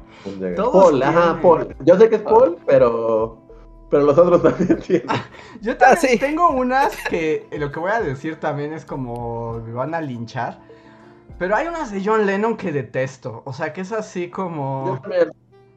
A mí esa de love is love, love is love, lo- bueno, que todo es amor y amar es querer y querer es amar. Ah. ¿Cómo va esa? Todavía no la no es, mi, no es mi favorita ni nada, pero yo no la podría. O sea, pero yo cada vez que la escucho es como de. Ahora sí no te esforzaste con las letras, ¿verdad, John? O sea, es, Es- así es que como- Ahí sí es como de, ¿en serio? Ay, Es un mensaje bonito de que el amor y que. ¿no? O sea, No, pero- no, eso lo pudo haber escrito alguien en un bar así en una tarde, borracho. Es que, déjame ver ¿cómo se- ¿sí se llama Love la canción? ¿O ¿Cómo se Sí, llama? supongo que se llama Love, porque es como Love is real, real is love. love Ajá, es is esa, esa.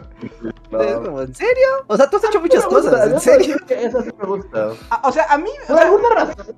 Musicalmente está como bonita, pero es así como, Love is real, ok, real is love, ok. Love.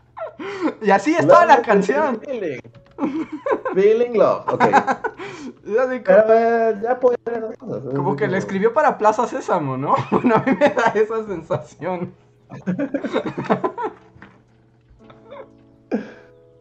Yo ah, no sé por qué. Bueno, sí. ma- tiene varias. Por ejemplo, Mother me choca. Sí, a mí Y tampoco como me todas gusta. las canciones de mis problemas, es como, ok, John, entiendo que tienes problemas y que. Pero, pero no me importan, no me importan tus problemas. Hay, hay otra que también es como de "Ma, papá, ¿por qué me dejaste? Y es como, tú, no, no, no, todos tenemos problemas. Supéralo. Tienes como 40 años, supéralo. Y, y también, por ejemplo, también tiene. Me chocan sus canciones como de protesta social. Así como, dude, o sea, tú a los 18 años eras multimillonario. Es así como, no me vengas con Working Class Hero y con que entiendes el sufrimiento de la clase trabajadora. Que en esa onda, no me metes, los Beatles son nuestros enemigos. Nunca vi, vi- vi venir esto, ¿eh? Hay que aclarar que menos encantan dos de los ellos, al menos dos de ellos. Su música. Sí, sí, tengo que aclarar. Me gustan mucho los Beatles. O sea, me encantan. A mí me encantan los Beatles. Me encantaron durante muchos años, fueron como mi religión, así. O sea, de- con todo que yo soy eh, siempre contra la música, o sea, los Beatles me sé las canciones, las puedo cantar, o sea, así me gustan. Ajá, Pero. Los. No vamos a hablar mal de ellos durante los Pero vamos a hablar mal de ellos igual.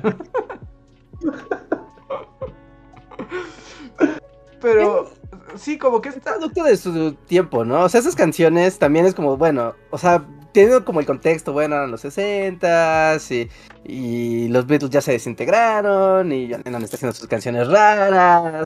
O sea, o sea, es producto de, de, de más cosas, ¿no? Si es como solo pasa el tiempo, escucho estas canciones y es como, chale, esta canción está como muy bo- medio bo- bobille. Pues, bueno, ¿no? Ya es también como que el tiempo a veces a algunas canciones no les ha hecho mucho bien. Y, y es que como solistas, es que es interesante, porque con todo y que todos tenían mucho talento, tal vez Ringo no tanto, pero tenía un gran carisma. Este. o sea, Oye, pero en realidad, o sea, Ringo. grandes artistas, pero es que lo que hacían juntos sí era muy único. O sea, que no, no pudo ser de otra manera porque funcionaba cuando estaban juntos, aunque se estuvieran escupiendo en las caras, ¿no? Pero sí, o sea, no, no se repitió con ellos como solistas. O sea, tienen muchas canciones muy buenas. Aunque ahorita hablé porquerías de John Lennon, tiene varias que sí me gustan. ujú. de solista. Y Paul, aunque también la gran mayoría de las canciones que apestan de solista son de él, también tiene canciones padres, la verdad. Sí. Sí, sí, sí, Este, sin duda. Pero, Pero, sí, como que. Pues no, no por nada. Sí, no por nada son los reyes de las maestras de inglés, ¿no? O sea, cantar canciones de los Beatles en clases de inglés, o sea, no, no llegas a hacer ese logro que todas las maestras de inglés del planeta ocupen canciones de, de ellos, porque sí. O sea, solo Hotel California tiene ese otro, ese otro beneficio. Es la la única de- canción que tiene ese no, ¿cómo se llama beneficio. esta de Lemon Tree? Ajá, el Lemon Tree. Ay, Lemon Tree, Lemon Tree y las maestras de inglés es un chipeo así de, de- de- a través de Generaciones. generaciones. sí, sí, sí. Sí, sí, to- totalmente, totalmente, totalmente. Y por cierto, yo no he visto todavía el documental de Peter Jackson y le traigo muchas ganas. Va a ser como una de mis Sí, quests de vacaciones. Que también, no sé si ya les pasó con el corto, pero yo así como que, o sea, igual, o sea, fueron mis, así, mi máximo durante muchos años, pero también debo aceptar que con el paso de los años, o sea, los escucho menos y menos, y menos desde que no tengo Universal Stereo, así como, o sea, no es porque te dejen de gustar, simplemente como que los pones ahí, ¿no? Y ya, o sea, no los escuchas como antes y, y así. Y, y ni te emociona. Cuando, cuando escuché la noticia fue como, ah, va. Pero luego vi el corto y no mames, me emocioné demasiado. O sea, yo tampoco lo he visto, pero sí le traigo muchas ganas de verlo. Que no es una película, ¿verdad? Es una serie. Es una serie documental, son tres episodios. O sea, cada episodio dura como hora y cacho. Y es todo sobre Let It Be. O sea, sobre Ajá. el último disco. Es casi, casi. Peter Jackson se hizo tarea de historiador. Se consiguió como todo el archivo posible. Y armó esta historia de cómo se hizo ese disco. Está padre. Que no sé, ayer, que es curioso, porque justo ayer, o sea, no, no he visto nada de los Beatles así como en años. Y ayer YouTube me aventó a la cara así como, ves que te avienta cosas random. Y me aventó así como fragmentos que no- yo creo que son de este porque la calidad es muy buena. y porque son muy nuevos. Porque alguien se los sacó del documental y, y puso partecitas, justo así como vi un cacho en el que Paul está preparando Get Back. Vi otro cacho en el que George es- le- les enseña I'm in Mine, así de que escribí esta canción anoche y les enseña I'm in Mine. Vi otro en el que John está así cortitos porque está en YouTube, pero en el que John está Don't Let Me Down, están cantando Don't Let Me Down y, y otro en el que que ese sí viene Let It Be, la original que que vimos en la facultad, Sí. que es cuando Ringo está, Ringo, George le está ayudando a Ringo a componer Octopus Garden. Ujú. Y sí, justo ayer, o sea, los estaba viendo y es así como, no, sí, de- definitivamente necesitaban ser cuatro güeyes súper increíblemente brillantes y talentosos, porque aunque uno, por ejemplo, Paul tiene una parte de Get Back y como que está yendo hacia cierto lugar, pero luego llegan los demás y, y- y- y obviamente la creación, o sea, Paul solito hubiera hecho un Get Back ahí, ¿no? Pero juntos hicieron el Get Back. Y así con todas, o sea, también cuando John está cantando Don't Let Me Down. O sea, de repente hacen unos arreglos ahí que, que luego quitan y así. O sea, y está muy, muy. Supongo que sí está muy interesante el Sí. documental. Sí, Pues y- que experimentación sonora, ¿no? de la, o sea, Paul es así como que al principio de Get Back no tiene nada. Tiene como que está tocando una cosa y, y, y la hicieron, o sea, ahí en el momento. Así, Sí. y un todo poco... un día de estar ensayando y al final tienen Get Back. Y es como. Mames. Y justo como que entiendo que por ahí va el documental, ¿no? De que fue un disco que se hizo casi, casi al vapor. O sea, como en dos días. Orgánico. ¿no? Es como de forma orgánica salió la música, ¿no? No fue este proceso de... Y, y porque los estaban pidiendo que lo sacaran. Y al mismo tiempo es el final de los Beatles, ¿no? Es cuando ya están, ya no se soportan, ya están a punto de separarse. Pero también es cierto lo que dice Luis, que, o sea, es que lo que lograban entre los cuatro no podía pasar de otra manera. O sea, necesitaban estar estos cuatro güeyes ahí. Y cuando ves lo de solista, ves justo eso. Ves que ya solo un güey. Y como que ahí van, unas son muy buenas, otras son como, "Ah", y otras son Paul cantando. Hay una de una ovejita, ¿no? De, De- Mary had a little lamb, o sea, algo así Ajá. dice. Esa canción, no hay nada que me No, repugne. no. ¿Cuál? No, que dice que ñoño, dice el Reinhardt que es la ñoñez absoluta. Le Ah, grito, sí, es la- ¡Yo, toda la yo! Ah. Esa del borreguito es como cada que pasaba en el radio en la hora de los Beatles es como que todo iba bien, te pasaban Sgt. Pepper, Get Back, Octopus Garden y de repente, y ahora Paul McCartney, y es como, no. Le apagabas con furia, así como. Aunque, por ejemplo, yo debo decir que también en Sonda Solista, canciones ñoñas, hay algunas que sí me gustan. O sea, por ejemplo, es extremadamente ñoña y también es canción de abuelita. Pero la del té, la de tomemos té inglés con una señora rara, ¿cómo va? Que hasta tiene como un clavecí. Se llama English Tea, ¿no? Creo. ¿Sí? Ah, Tal vez.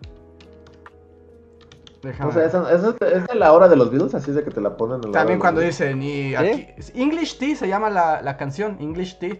Y Ah, es esa la escuché, a ver como abuelita Time, Paul McCartney ya solito. No, Paul y las abuelas eran lo Como- mismo. Ajá, Y sí, ahora sí, él sí. es como una abuela, ¿no? Ajá. Que también hizo. Es como. No, ya no quiero que Paul nos odie más. Tírate. Si, si tienes, debes de tener cinco castillos en Inglaterra. O sea, ¿qué más necesitas? ¿Por qué? Le gusta Porque el hace duelo. dinero. Ah, Porque el- sí, no le gusta mucho el dinero. Y siempre le- era el que más le gustaba el dinero. No le gustaba el dinero. Sí, Pero hay videos, como que lo. lo, lo ah, un video de él con Beck. El video es como él digitalizado más joven y es la cosa más creepy que has visto en tu vida. Es así como un Paul, Paul joven bailando y siendo como cool. Y es como, Paul, por favor, no engañas a nadie, ya vete, vete a tu castillo, no vuelvas. Sí, ¿no? Pero- Salen tributos o algo así y nada más, ¿no? Pero ya detente. Ahí están diciendo Hope of Deliverance, que también es como una del, del top de las canciones que más odio en el planeta. Del planeta. Y ya con esto voy a cerrar mi rant de odio a Paul McCartney. Si odio, a- bueno, no odio, pero odio muchas de Paul solista. Si hay algo que no tolero, así como que es como ser intolerante a la lactosa, soy intolerante a esa etapa en la que Paul hizo duetos con Michael Jackson. Ah, ¿no te gusta Avon y... ¿Cómo es este? No, no, todas Ivory, las odio, ¿no? las odio, las odio, las odio, las odio. Pero eso es un momento especial de la vida. No. ¿No? no. ¿Ninguna? Me alegra que al final Michael lo haya traicionado y le haya robado sus canciones. Es como, eso, qué bueno, por andar haciendo canciones culeras con él. Se lo merece. Sí, este, disfrazados de payasito y así, no, no. No mames, los odio disfrazados de paya- Los odio, odio el video, odio la canción, odio que Linda McCartney esté ahí atrás y hagan como zooms así de, oh, es Linda. Y Michael esté así como de, oh, vas, Paul, ve con ella. Y Pero no, a mí no, esa no, de, no, a esa no, de no, no, payasitos es la de 666, ¿no? Esa sí me gusta. No. Bueno, güey. odio el video y la Emblemático canción eso. Como que también es parte de, es que siempre la banda, bueno, mis amigos y mis hermanos saben que odio 666, entonces siempre me molestan con ella. Debo de admitir que con el paso del tiempo no me encanta, pero me ha ganado un poquito, un poquito. A No la odio tanto. ya. 666 sí me gusta. O sea, sé que el ver el video de payasitos es la cosa más mindfuck que hay en el planeta. Sí, lo entiendo. Pero sí me gusta. Y es un producto también de su, o sea, del momento. Estás hablando de que está Michael Jackson ahí, está Paul McCartney, están vestidos, de- bueno, están maquillados de payaso. O sea, es un producto, ¿qué fue? ¿Es 89? ¿88? No, es, es- A ver, 666. ahorita te Venden como el, el producto vital- revitalizante del abuelo Simpson de Víctor, ¿no? Sí, un poco. sí, sí, sí, sí. 666 es del 83. ¿De tres? ¿En serio? Y- o sea, sí, sería hipócrita de mi parte decir que no me gusta tantito porque justo la dije y ahorita está como el, el, Ajá. el bajero. Además, además una, es una canción que se te mete al cerebro. Sí, sí, sí. sí. Tiene, tiene onda, es pegajosa, es, pegajosa. es pegajosa. pero la odio. Y la The Girl Is Mine y todas las que toda, toda esa época para mí es como me alegra mucho que hayan acabado peleados. Y que le hayan robado sus canciones. Y que le hayan robado sus canciones. Pero ahora también Michael Jackson está muerto, entonces... También. Fíjate, Paul sigue ganando porque puede contar lo que él quiere. ¿Quién tiene los derechos de los Beatles ahora? Esa es una buena pregunta. Ah, Es no un lío, sé. es un verdadero relajo el, el tema de las licencias de los Beatles. Y de hecho es una de las cosas por las que, al menos, no sé si a ustedes les, les pasó o al público le pasó, ¿no? Que los Beatles se volvieron un fastidio en los 2000 porque empezó a haber remasterizaciones y álbums y compilaciones y, y era como, güey, ya déjenlos en paz, ¿no? O sea, están los discos, están sus cosas, ya, dejen de relanzar cosas cada año, ¿no? Y a la fecha sigue viendo de, va a haber una nueva ¿Cuánto canción. Michael tenía el control sobre ellos? Sí, mira, aquí estoy leyendo. El chiste es que eh, ATV Music, o sea, en esta onda de que las canciones siempre pertenecen a las disqueras. Entonces, cuando se acaba la disquera de los Beatles, o sea, como que se alían con un ATV Music, o sea, es la, y como que ya le- no querían las canciones y las pusieron en subasta. Y. Paul McCartney Oye, las quiso comprar, pero Michael Jackson dijo, yo tengo más dinero, perra. y se los quedó. Sí, de hecho, de hecho debo decir que eh, ya había, hace mucho, no, no, pero ya había investigado así y un- por alguna, por algún momento pensé que era un excelente tema para un video. Sí, es un gran video, de es una gran idea, ¿eh? Pero sí, y ya no me acuerdo muy bien del chisme, pero sí, justo Michael se las ganó y pagó una cantidad idiota de dinero por ellas. Y luego cuando, cu- ¿qué es lo que recordamos de las Yo recuerdo la, la antología de los Beatles así en la sala de todos mis tíos. Ajá. O sea, que sí los Ah. puso en la calle, así como son míos ahora, es momento de vender Beatles, así como ahora van a vender loncheras y antologías y recopilaciones y compendios. Y, y- y está bueno el chisme porque también eh, Paul estaba en contra, bueno, durante muchos años, antes de que las tuviera Michael, no las usaban en comerciales ni nada, ¿no? No. Y a partir de que Michael las tuvo, es así como ahora van a anunciar galletas y, y shampoos y Un comercial muy emblemático de Malboro que tenía que tenía Come Together. A los- Ajá, ya Come Together, lo pueden Sí, buscar en creo YouTube. eh, Come, Come Together con Malboro. Y era como, what? Un mindfuck total. Y mira, al parecer, bueno, estoy viendo, al menos hasta el 2019, las canciones seguían, o sea, pues con Michael Jackson y los herederos de Michael Jackson. Son quienes... O sea, los herederos de Michael Jackson tienen los derechos de los Beatles Ajá. Sí, hasta la actualidad. sí, a- al menos hasta el 2019, no sé si se cambió después. Pero hasta el 2019, sí, como la familia Jackson, pues es la que tiene los derechos. Pero es un regadero de licencias. O sea, no, no, tiene, no está todo el. No está toda la exclusividad de uso ni de nada más con la familia Jackson. Está un regadero de licencias y por eso de repente sacan contenido inédito, una remasterización ahora en otra vez. Bueno, por ejemplo, una manera muy fácil de verlo, que es igual un mega fastidio. Si ustedes quieren escuchar los Beatles en Spotify o en iTunes o en alguna plataforma digital, o sea, pongan, no sé, ¿no? El disco que más les guste, ¿no? Así ponen Sgt. Pepper, ¿no? Ah, quiero escuchar ese disco. Y van a encontrar cinco discos, ¿no? La edición mono, la edición estéreo, edición estéreo remasterizada, la versión mono de edición platino, edición digital deluxe. Y es como, güey, quiero escuchar solo el disco, ¿no? Y no tienen una diferencia sustancial, algunos tienen alguna canción extra por ahí, pero en realidad es porque son diferentes distribuidoras que tienen el derecho sobre el disco y entonces pues cada una puede distribuir pues el mismo disco, pero con diferente. Y también les ha pasado un poco como Star Wars, ¿no? O sea, también hay un montón de. como de versiones. y arreglos diferentes al grado de que ya no sabes cuál es el de Adevera. Bueno, o sea, cuál fue el original. Ajá, sí, sí, sí. Pasa exactamente lo mismo y es muy molesto. ¿No? O sea, de hecho, ahorita hasta parece que la mejor manera de que tú escuches un disco de los Beatles así en forma es vete al centro, busca esos señores que venden vinilos y que te den una de esas ediciones que se distribuían aquí en México. Y mira, aquí está, aquí está, simple y ya no, los Beatles. Lo pones en un tocadiscos, lo escuchas.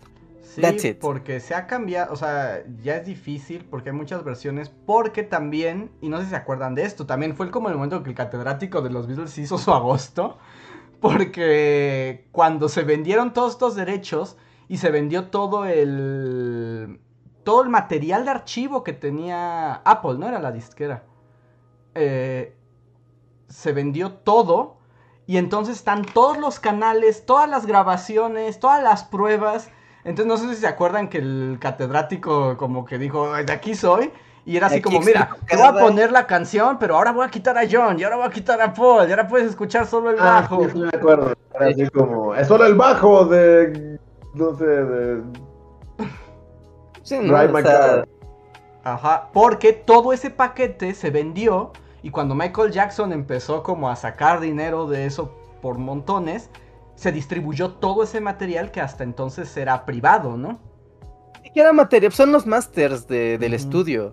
O sea, que en realidad no son para distribución del público, ¿no? Pues son las mezclas y así, pero es como, vamos a, estar distribuyendo y vendiendo estas cosas. Y, tengo entendido que ahorita tienen como una planeación para que año con año, de aquí a 2000, mucho tantos, haya un estreno de contenido inédito de los Beatles todos los años. Sí. Con tonterías. O sea, porque es como, y aquí se escucha como solamente está la batería de esta canción. Es como, y aquí se escucha un ensayo del. Y sale el catedrático, pero resultará. A ustedes deben saber, esa batería no era Ringo, porque ese día le dio salmonelosis. y entonces contrataron a bla bla bla bla. y ya, pues, Ajá. de eso vive. Uh. y es un Ajá, igual y si eres como muy clavado, pues está bien. Pero llega un punto donde esto es innecesario, ya pongan la maldita canción y déjenme escuchar Aunque como fenómeno cultural y todo es muy interesante. O sea, y esta transformación y, también como el archivo histórico de los Beatles y lo que se puede construir con él a tantos años en el futuro, ¿no? Ha grado que cada año sale algo. Como volviendo a al documental este que va que de Peter Jackson. O sea, justo es lo que yo pensé, es así como, ¿cómo pudo? O sea, esto, ¿dónde estuvo todos estos años? O sea, ¿por qué nadie lo, o sea, ¿de dónde salieron estas nueve horas o diez horas o qué? ¿Y por qué nadie las, o sea, y justo mal, ¿no? Estuvo una bóveda así oscura en, un castillo de John.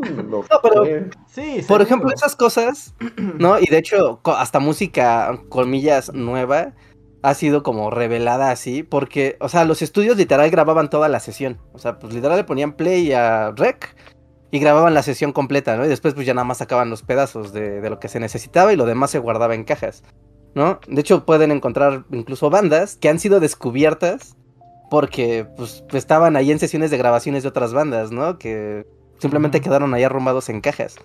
¿no? Y algunas que se grabaron encima de otras bandas y un relajo. ¿No? Entonces es. Miren, aquí está no el es raro. asunto. Ot- Es lo que iba a decir y nos lo pone aquí otro crítico de cine. Que este documental fue posible también porque Disney tenía derechos de 516 horas de metraje.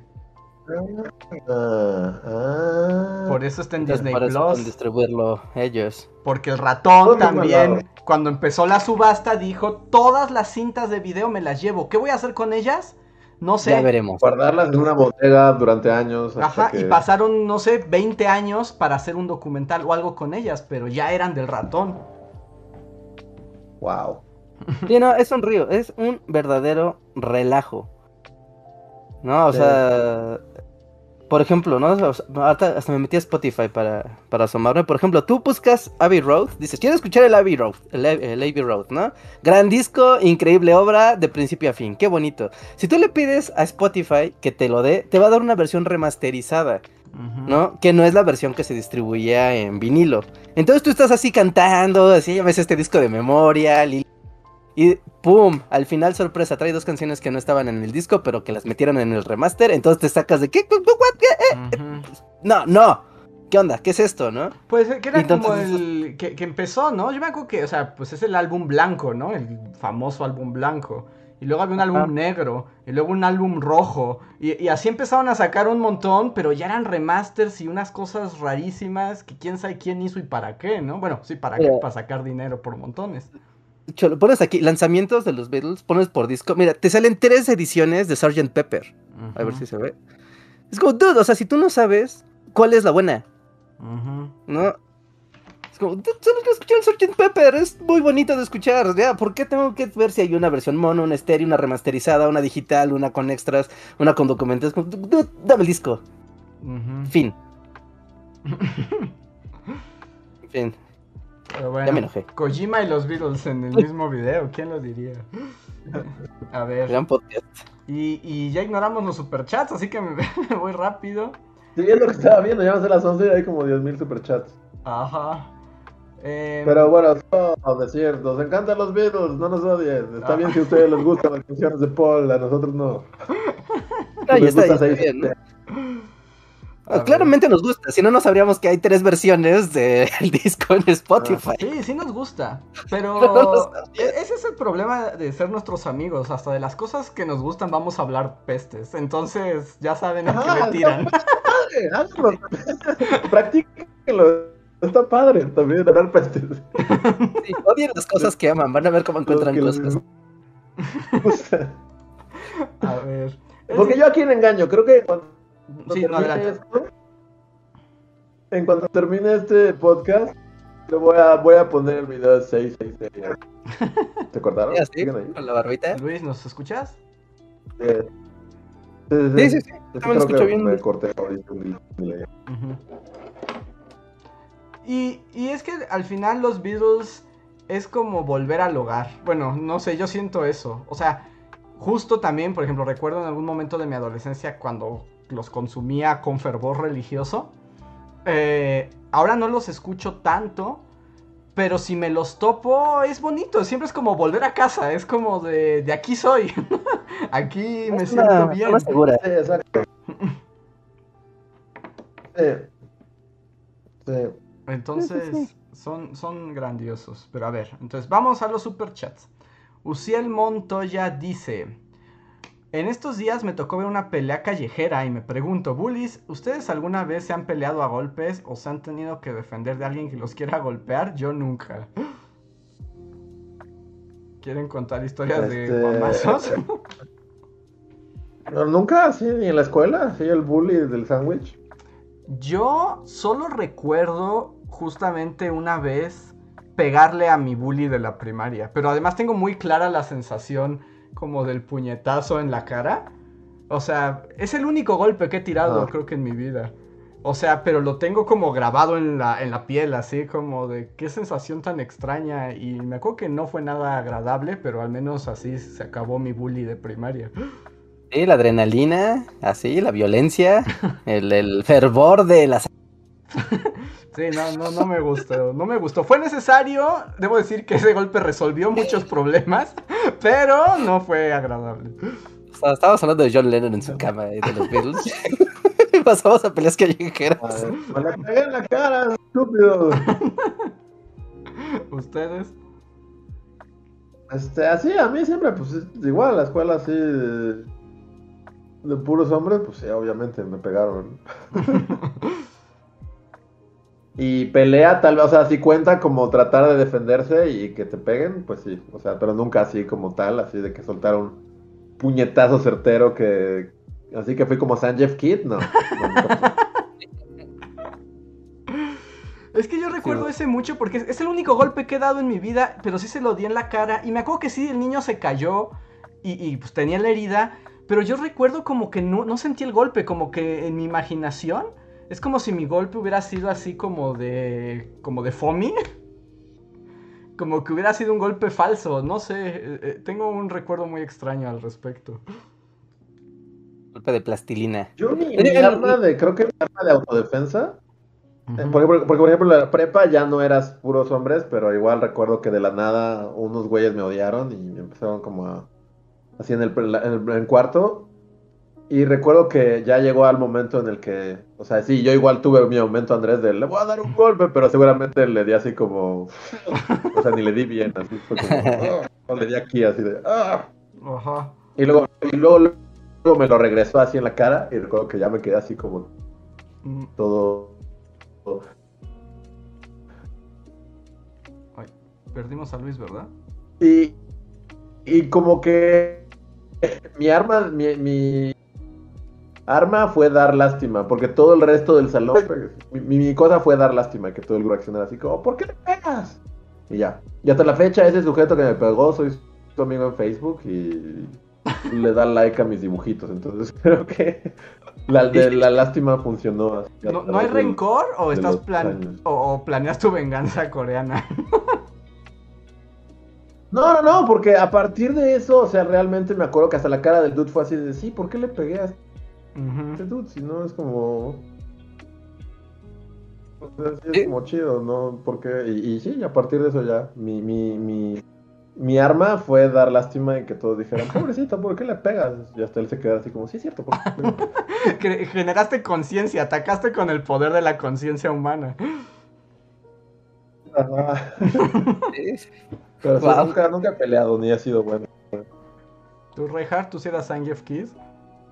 Ah, pues es que mi secundaria era un reclusorio, por decirlo amablemente. O sea, sí era como matar o morir. No, no había muchas opciones. ¿Será sangre por sangre en nivel secundaria?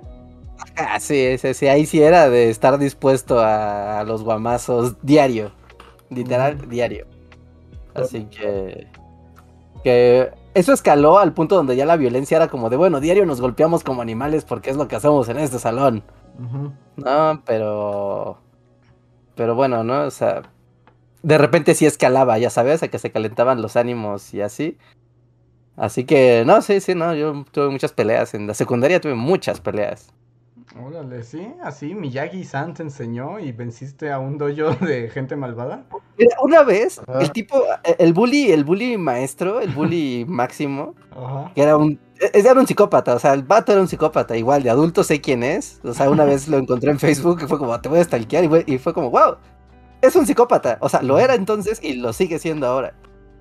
¿no? Y, y literal, el vato tomó las credenciales de todos y hizo un ranking de a ver quién, quién estaba arriba de quién en el nivel de agarrarse a golpe. O sea, literal había así como un, así de, yo soy el, el alfa aquí y nadie me gana. Y hizo su ranking de quién le ganaba a quién, literal. Porque diario había peleas y diario era como, él es más fuerte que él. Y él es más fuerte que él, diario. Así, eso era... Mi segundo de secundaria yo creo que es la cosa más horrible, así que mi cerebro tiene baneado. Oye, pero está muy feo, ¿no? Era un trauma constante día a día. Sí, no, no, era como de yo no quiero, o sea, literal, yo desde niño, de hecho, desde que iba a la primaria, era de yo no quiero ir a la escuela, odiaba ir a la escuela. En la primaria y la secundaria era como, puta, no, no quiero ir a la escuela. Porque era pelear, pelear, pelear. Y a mí también siempre me buscaban mucho para, para bullearme. Pero yo desde chico era como de me agarraba a golpes con quien estuviera enfrente y entonces era un, era un lío. Así que, no, no, sí, sí, es probado la sangre. Es un flashback de Rejas así, el señor de las moscas, así, cargando a un niño en un... en un- un montón de bancas así para si lo, a ver si lo parto en dos. Deseando así de ojalá pudiera hacerle un fatality. Ojalá pudiera. No, qué espanto. Espero, eh, eh, qué- malo que pasó y, y espero, me gusta pensar que tal vez ya no hay tanta violencia en las escuelas, pero seguro las hay. Yo solo sé que, o sea, se escucha cómo juegan los niños del vecindario. Y literal juegan al secuestrador y al policía corrupto y se madrean. Entonces, no creo que sea muy Ah, el diferente. policía corrupto es un juego. O sea, nosotros jugamos a Doña Blanca y ellos juegan. Ellos juegan al sicario y al policía corrupto. Wow. Wow. Sí, así que, no, there's no hope. Sí, no. A ver. Siguiente super Sí, chat. no. Este es de Lilith Vicio que dice, solo para decirles que amé el video de Luis. Y sí, porque hay video nuevo. Luis, hay video nuevo. Hay video nuevo sobre un osito, así que vayan a verlo. Es el último video del año de que me toca a mí. Y este está bonito. Eh, me gustó que creo que no tiene un solo, comen- un solo comentario negativo así de porque No, Como que a la todo el banda le mundo- encantó. Es que, es que hablar mal de un oso bonito, pues se considera traición, ¿no? Sí, ¿no? Eso ya es maldad. ¿no? Eso ya, ya hay algo Yo mal. como que siempre estás esperando que, o sea, sabes que va a llegar uno que otro comentario. Y, y pensé que la mala leche iba a llegar en como gente peta, así de, ese oso no estaba justo, lo tenían ahí porque no- un oso no es un animal doméstico y ahí". Y no, hasta, bueno, hasta el momento, ¿no? Todavía sigue ahí. Tal vez lleguen, pero eh, creo que le gustó mucho a la gente, entonces véanlo, es un oso en la Segunda Guerra Mundial, es una anécdota ahí como pequeña de la historia, pero está bonita y estuvo chido hacerlo. Entonces, Sí, pasen. y- Osos. Y, es como una historia. Y sí, tienes razón, no es navideña, pero tiene todo el potencial de ser. O el feeling, ¿no? Ajá, tiene todo el feeling. Navidad. sí, no es navideña, pero por alguna razón cuando yo lo estaba haciendo es así como que me recordó al primer año bully haciendo la tregua de Navidad. Es como esto, esto se parece mucho. Bueno, no, como que podría ser tu hermano en, en- en espíritu. Así. ¿Qué iba a decir? Estuvo bonito hacerlo, pero ahí sí me pasó lo que nos pasa en todos los videos. Estuvo bonito hacer la primera parte del proceso, pero debo decir que este sí salió así de... "Ah, ya". Todo el martes sí fue así de... No sé por De repente como bloqueos ahí Ujú. No creativos, sino como de, de maquila, ¿no? O sea, Es por que más son que los, querían, no- son los bloqueos más ¿Viste duros. video? Son, los bloqueos más duros son esos donde te trabas con la maquila y dices, ah, ya no quiero. Ah, que dices, ajá, exacto, que dices, ya no, ya no quiero, así, dices, si Kojima pudo subir un videojuego no terminado, yo puedo subir este video con unos clips ahí negros, así de...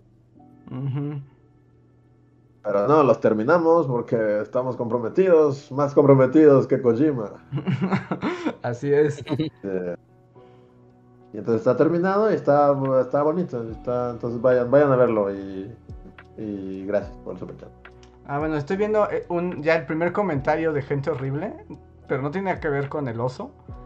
Pero es falso, Ajá. los rusos no invadieron Polonia, ayudaron a liberarla. Y es así como, tú, ¿en qué planeta vives? Es como de... No inventes, Yo, yo, o sea, yo quisiera vivir no en esa fantasía. sí, yo, yo, yo soy Pero aparte malo. del video, o sea, se los llevaron a campos en Siberia. O sea, ¿qué, qué clase de liberación es esa? Y la matanza de Katyn, donde mataron a todos los oficiales polacos, fueron los soviéticos y luego dijeron, fueron los nazis, pero luego resulta que no es cierto.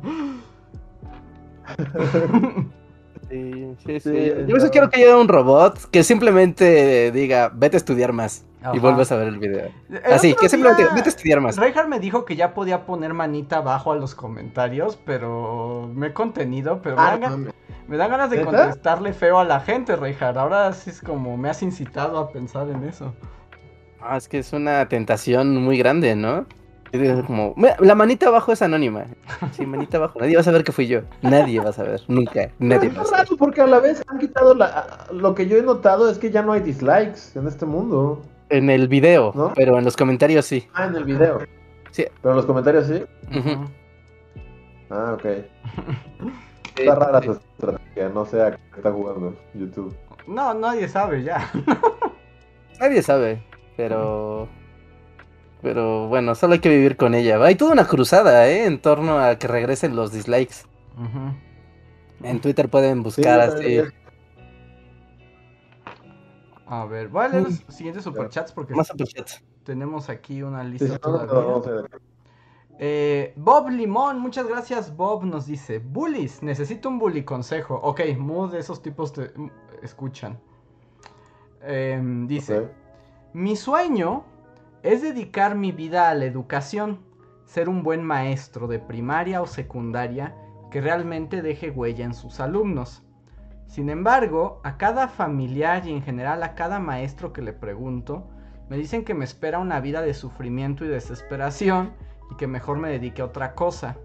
¿Ustedes siendo un referente y una inspiración en el área, creen que vale la pena dedicar la vida a la educación? ¿Realmente es tan difícil como dicen? En especial a Andrés y a las personas en el chat que tienen experiencia docente, ¿es recompensante ser maestro? ¿Es lo mejor trabajar en una escuela pública o en una privada? ¿Qué es lo peor de ser maestro? Muchas gracias por su valioso trabajo y por su apoyo. Yo puedo decir, así de entrada, ser maestro es maravilloso.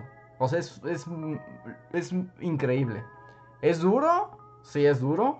Eh, Pero es realmente este recompensar cuando recompensante cuando ves que los alumnos entienden, aprenden y, y creas una comunidad con ellos, es muy bonito. O sea, lo vale todo. Si hay privada o pública, pues ya depende también del gusto de cada quien. Por ejemplo, a mí no me gustó dar clases privadas, o sea, en escuelas privadas, y sí en públicas, pero pues eso ya es de gusto. ¿Ustedes qué pueden agregarle a las dudas? Y Pues- lo peor de ser maestro, bueno, también.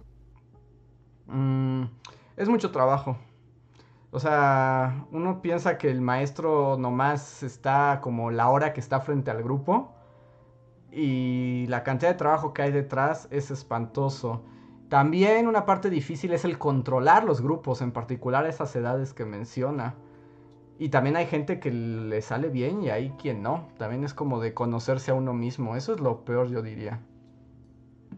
¿no? Hay quien funciona mejor con niños de primaria, hay quien funciona mejor con prepa, hay quien funciona mejor en la universidad, ¿no? Ahí sí es muy De, de cómo te funciona a ti más que de lo que quieres, porque es un ruedo. Estar frente a otras personas y tratar de compartirles algo es complicado. Pero sobre todo como si es vocación, o sea, si tienes la vocación de, de eso, pues realmente no habrá, o sea, yo sé que soy muy romántico, pero no habrá camino como tan difícil. O sea, porque todas las carreras te, ninguna te garantiza éxito y felicidad, ninguna. Por más que te digan lo contrario, ¿no? Ninguna. Así que si sí tienes como esta visión y este deseo, pues un poco lo que dice Andrés, como este, este autoconocimiento, saber qué es lo que quieres enseñar, cómo lo quieres enseñar, a qué estrato de edad es el que te gustaría ma- más enseñarlo. Y pues ir buscando puertas, o sea, realmente educadores siempre se requieren, siempre se pueden encontrar espacios donde, donde puedas, donde puedas encajar, ¿no? Ya sea como en la educación formal, de decir, ah, pues me voy a entrar a... Literal, ¿no? Desde la gente que se apunta en la normal de maestros y sigue este camino, ¿no? Para ser parte de la, de la educación pública o gente que dice, no, yo quiero ser maestro de preparatoria, va a hacer mis exámenes para entrar aquí. O sea, hay espacio, hay lugar, hay oportunidad. Y si no, también pues siempre está internet, ¿no? Que es el máximo lugar para compartir cosas. No, ahora sí que bien te lo podemos decir nosotros, que este deseo de compartir algo que sabes o que crees que vale la pena expresárselo a los demás.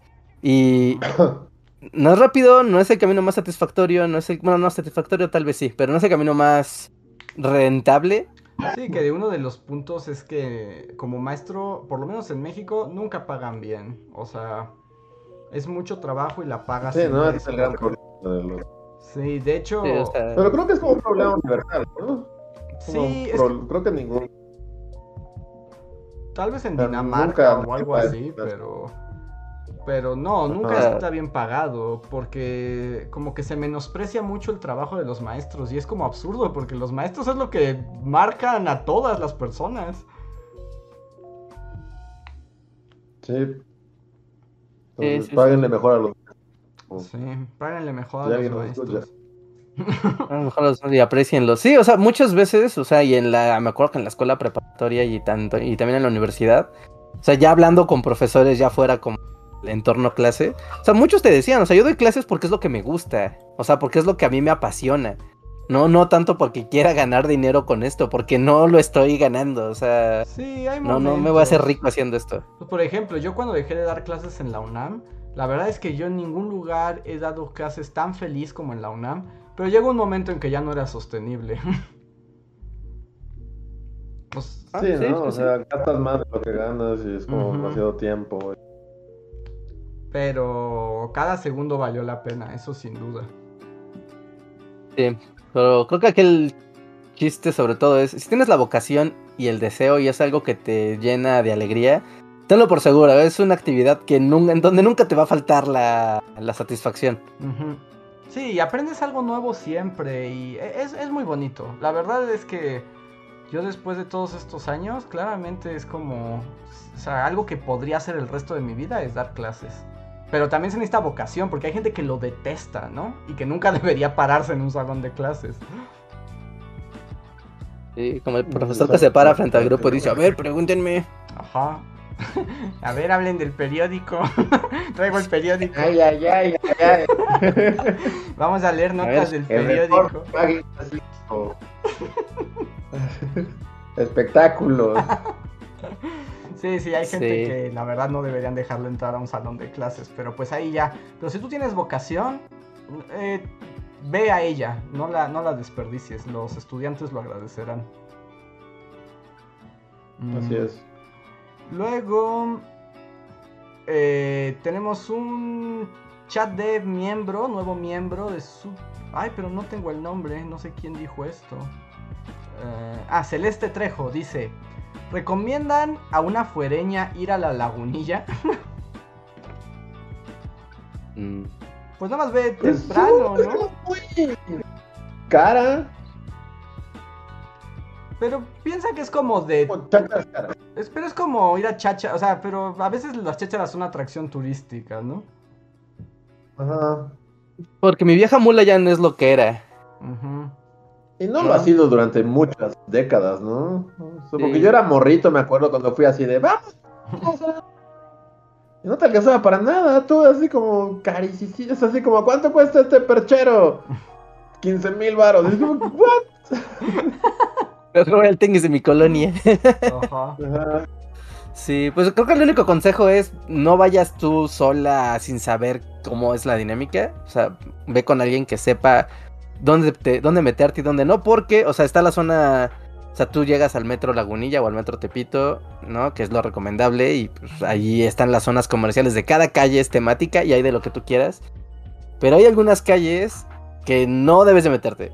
Así, no debes de meterte. Sí, yo No. diría como que nada más es no vayas sola, ve temprano, o sea, ve como que no se te haga de noche ahí y sigue como los caminos como Transitados, ¿no? Más transitados, no te metas como a los recovecos como de que hay un señor ahí vendi- como una- vendiendo dedos, ¿no? Y que te dice, "Ven, ven acá."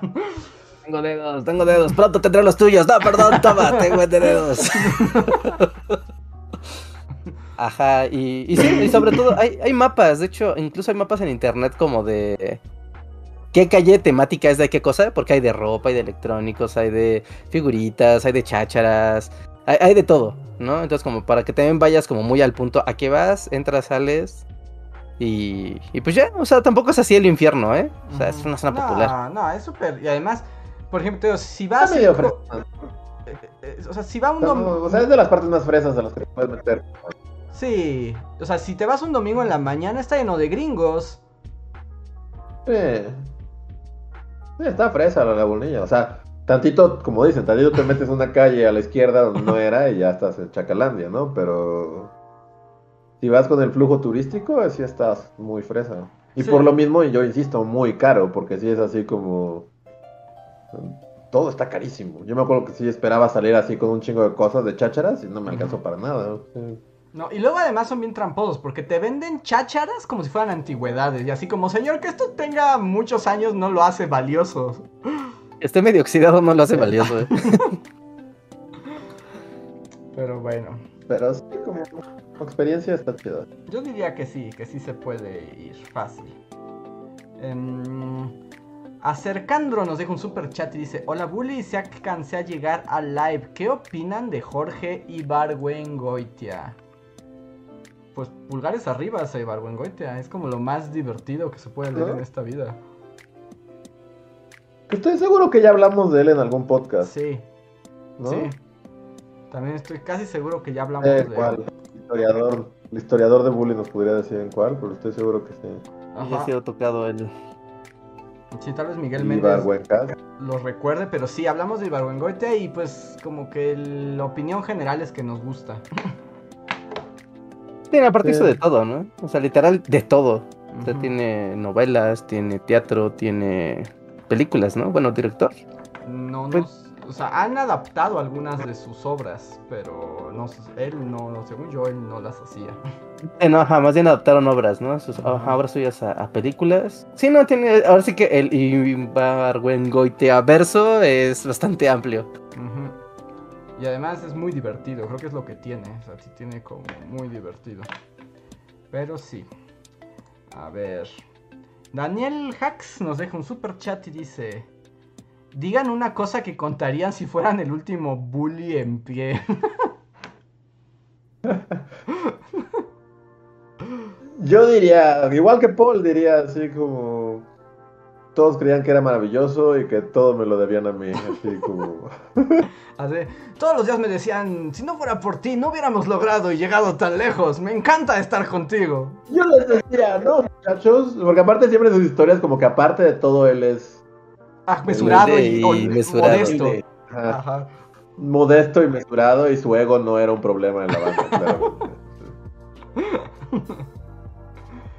Sí, pues algo así, así tendría que ser. Sí, no, creo que podrías poner eso en cualquiera de los tres. Es el camino. El camino del sobreviviente. Es que estaba pensando así, como ya el último bully en pie puede contar los más oscuros secretos, pero no hay tantos. Solo pienso en algunos, pero sí, solo si soy el último bully en pie contaré algunas cosas.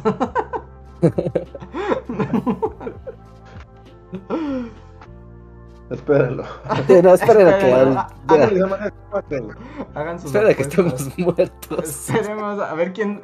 Ustedes tranquilos, fans, y, y pues estén atentos a ver quién es el que sobrevive. Que es una buena pregunta. Ustedes, volviendo a, a quién le apuestan. Yo digo que Ringo vivirá por más. Será el último. Mm, yo por mucho tiempo lo pensé porque se veía más sano. Pero siento que Paul ya llegó a un punto como que se inyecta así como sangre de fetos o algo así. Y Bueno, siento que ya no va a morir. Y siento que Ringo un día simplemente va a dar así el azotón y punto. Sí. ¿Verdad? Ah, ¿Tú, Reja? razón. ¿Tú cuál crees que sea el Paul va a ser el último? último y siempre va a hablar de lo maravilloso. Ajá, y luego dirá, Ringo, mi mejor amigo, siempre fuimos inseparables. Ajá, sí, yo creo que sí. En un mundo. En un mundo injusto y horrible, creo que Paul debe ser el que sobreviva. Aunque, por Hasta ejemplo, hay. Bueno, tal vez Luis sepa más sobre esto. Pero como que Ringo nunca platica gran cosa, ¿no? Puedes entrevistas con él y así. Pues igual dice como que todos nos amábamos. La verdad no me acuerdo de tanto porque eran los 60s. Y peace and love, peace and love. Es como que sí, ya. No, no dice mucho, sí, tampoco dice mucho, no es como tan. Pues es que no es tan hablador, ¿no? Creo que no, no es tampoco de quiero estar aquí dando de, de qué hablar. En cambio, Paul sí es como de yo soy el centro de- del espectáculo todo el tiempo, entonces sí. Y la prensa aparte le sigue el juego. Solo Así que- Ringo Pero está. también, cuando, solo- cuando oyes a Ringo, Ringo sí. ¿Qué? No, que solo está, pero que Ringo solo se dedica a hacer estafas por el mundo haciendo conciertos en los que él no participa.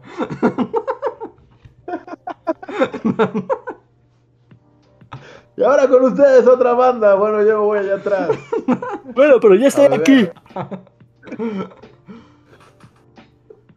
Pero- De hecho, pones Ringo Starr y pones noticias y no salen noticias de Ringo Starr. O sea, salen otras cosas. En cambio, de Paul sí salen las entrevistas y, y, y artículos. Está bien ser Ringo Starr. A ver. No mames, está muy bien. Sí, no, pues sí. A ver. Y el último super chat de la noche es de Snobilic que dice: Jueguen Citus, juegazo musical para el celular. No lo conozco, gracias por la recomendación. Yo tampoco, pero lo voy a buscar a ver de qué es. Citus. ¿Es como de adivina la canción? No sé, solo dice jueguito musical. Pero bueno, voy a leer ahora rápidamente los super gracias que nos han dejado. Llevamos súper tarde. Son las 11.12. Que los Beatles se llevaron mucho tiempo. ¿no? Sí, sí, sí. Ya nada más cierro con esto y ya. Em, déjame encontrar los comentarios. Dicen como Marge Simpson amaba a Ringo Starr y le mandaba cartas. Ajá. A ver. Tenemos super gracias. El primero es de Gerardo en el capítulo de Winnie Pooh hasta Cheburasca. Que dice, jamás hubiera imaginado que había un camarada Winnie Pooh y la película del jorobado de Notre Dame. Recuerdo que de niño no podía verla porque era muy extraña e incómoda. ¿Qué fregados pensaba Disney con sus achichincles cuando la hicieron? sí, sin duda. Yo creo que es el Vox Populi, ¿no? De esta película. Está bien, está padre de adulto, pero de niño es rara. Ajá, sin duda. El siguiente super gracias es el profesor Moriarty que andaba por aquí. Que nos escribió en el Dunecast. Que dice: Amé el soundtrack de Dune. Se le pasó la mano a Hans Zimmer con la epicidad. Aunque a veces son too much coritos. Yo estoy de acuerdo con Luis. A mí siempre Hans Zimmer es too much algo siempre. Como que le echa muchas sus cremas a sus tacos siempre. ¿No? Sí, sí. Pero yo- a mí también me gustó el soundtrack de Dune. O sea, sí está padre. Cuando no son tantos coritos de, Es culpa de Zendaya, ¿no? de los de la. Ajá. Porque también tienen como Este- avión, tu, unas palmeras, el desierto. tu. No, es, es- hay mucho. O sea, está bien, pero hay mucho. Que, paréntesis, anunciaron Dune, the video game. ¿Y va a estar bueno o va a ser una cochinada, Rejar? ¿Tú qué No opinas? sé, solo anunciaron que va a ser... No, no creo que sea muy divertido jugar Dune, the video game. Porque más que. Porque aparte es... ¿no? No, lo anunciaron como administra la, la Spice, no es como si Mm, especial. Ah, va a ser como un Ah, Age pues- of Empires Dune. Ajá, como para que tú administres ahí el- la arena espacial, pero no mostraron nada más, pero va a haber The Dune, the video game, Ok. con mucho... El siguiente super gracias es de Mau, que dice, hola Bully, siempre los escucho mientras estoy programando. Quería preguntarles si ya vieron Encanto o tienen planeado verla. Yo sí la recomiendo, también les recomiendo la serie Only Murders in the Building. Es excelente. Saludos y felices fiestas decembrinas. Muchas gracias, Mau. Pues no La de Coco Colombia. Y Coco Colombia, Es colombiano. yo ya me la aventé casi casi en TikTok.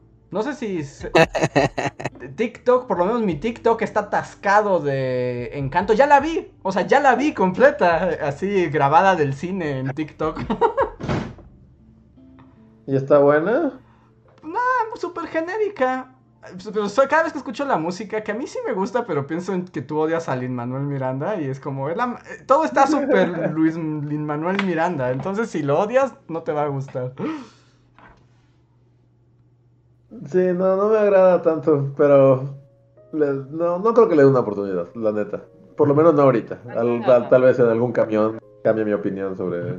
Anunciaron que para Navidad van a ponerla en Disney, o sea, van a agregar, agregarla al catálogo de Disney Plus por regalo de Navidad. Entonces, pues ahí va a estar en el catálogo de Disney Plus, si lo quieren ver, pues. Ah, mira, ahí está Coco Colombia. Aquí voy a aprovechar un chat. Ajá. Ajá, lo que iba a decir, podemos cerrar con eso, ¿no? Sí, sí, sí. Es que nada más me... Entonces leo el super chat, digo, el super gracias que falta y voy a eso, ¿va?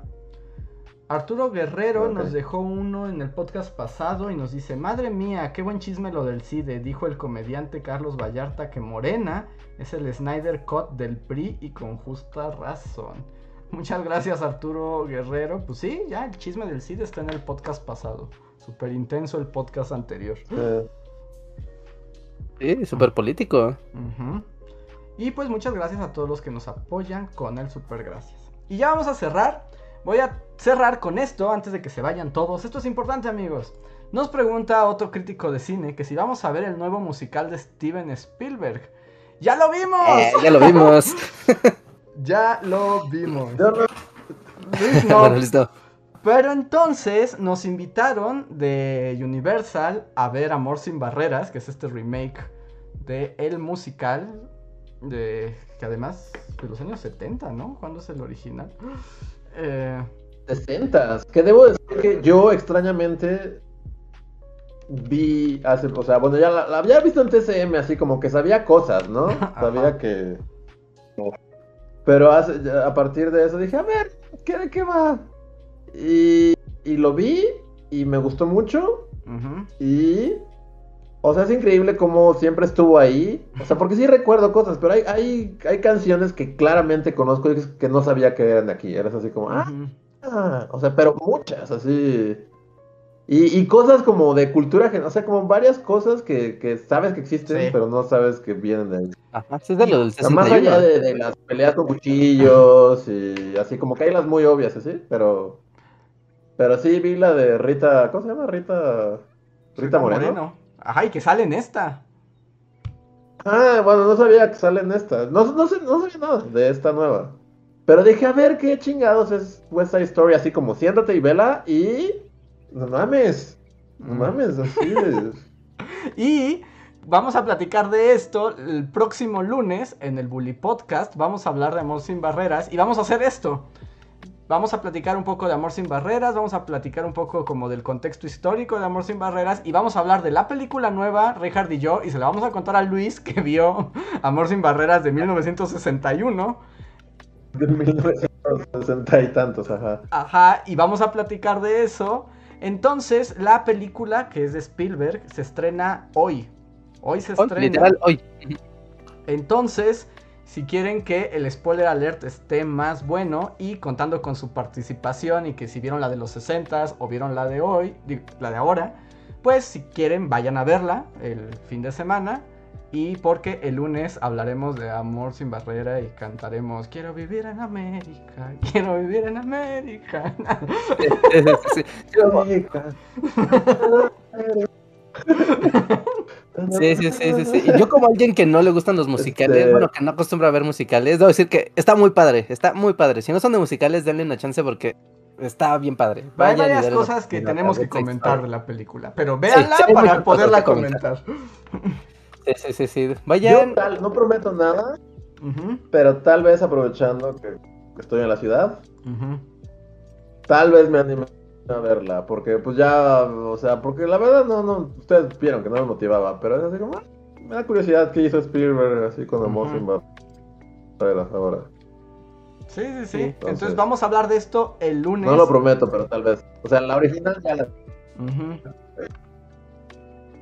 Entonces, están invitados, si la quieren ver el lunes, digo, el fin de semana, porque el lunes hablaremos y pues ya sabemos que los, bueno, un poco con la experiencia del spoiler alert pasado, nos queda claro que es más divertido si la gente, si la comunidad, si ustedes los fans también ya vieron la, la película, porque podemos platicar más Ya cosas. podemos hacer como cosas, una plática más profunda y más divertida con ustedes, así que aprovechen, vayan a salas, ya está en todo, de hecho ahorita que hice el googleo, ya vi que está en todos los cines y está bien distribuida, así que no hay mayor problema en encontrar Amor sin barreras o West Side Story, como, como sea. Y sí, lo van a pasar bien, solo les adelanto eso. Denle una chance, lo van a pasar bastante bien. Y ya la platicaremos y pues es que sí, además los 60 y el musical original. Pero bueno, ya hablaremos de eso la próxima. Hoy ya es muy tarde, ya tenemos Sí, mucho ya. sueño. Creo, bueno, es que no sé si pues, cotorreo porque tenemos o, o lo dejamos para después. No sé si pone el diría postcotorreo, pero ya hoy corte se así. permite que... Pues ok, uno me dijo que sí y otro me dijo que no. Sí. Todo corta. Yo digo que hoy podemos no poscotorrear. Esto ya sí, contó porque como, es- fue media hora extra de poscotorreo. ¿Cuánto llevamos de stream? Ok. Toda la vida, Reinhardt. No, más de dos horas. No, sí, ya, ya estuvo. Sí, Pero sí, vámonos, sí, ya, ya son más de dos horas. Vamos. nos vemos entonces el lunes.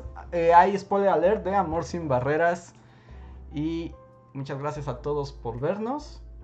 Nos vemos la próxima semana. Bye. Cuídense. Síguenos en Facebook, Twitter y YouTube con el usuario Bully Magnets. También suscríbete a nuestro podcast en iTunes y en la app de Mixler para tener lo más nuevo de nuestros contenidos siempre a la mano. Deja tus comentarios, suscríbete, compártenos con tus amigos y recuerda, Bully Magnets, donde la historia en verdad es divertida.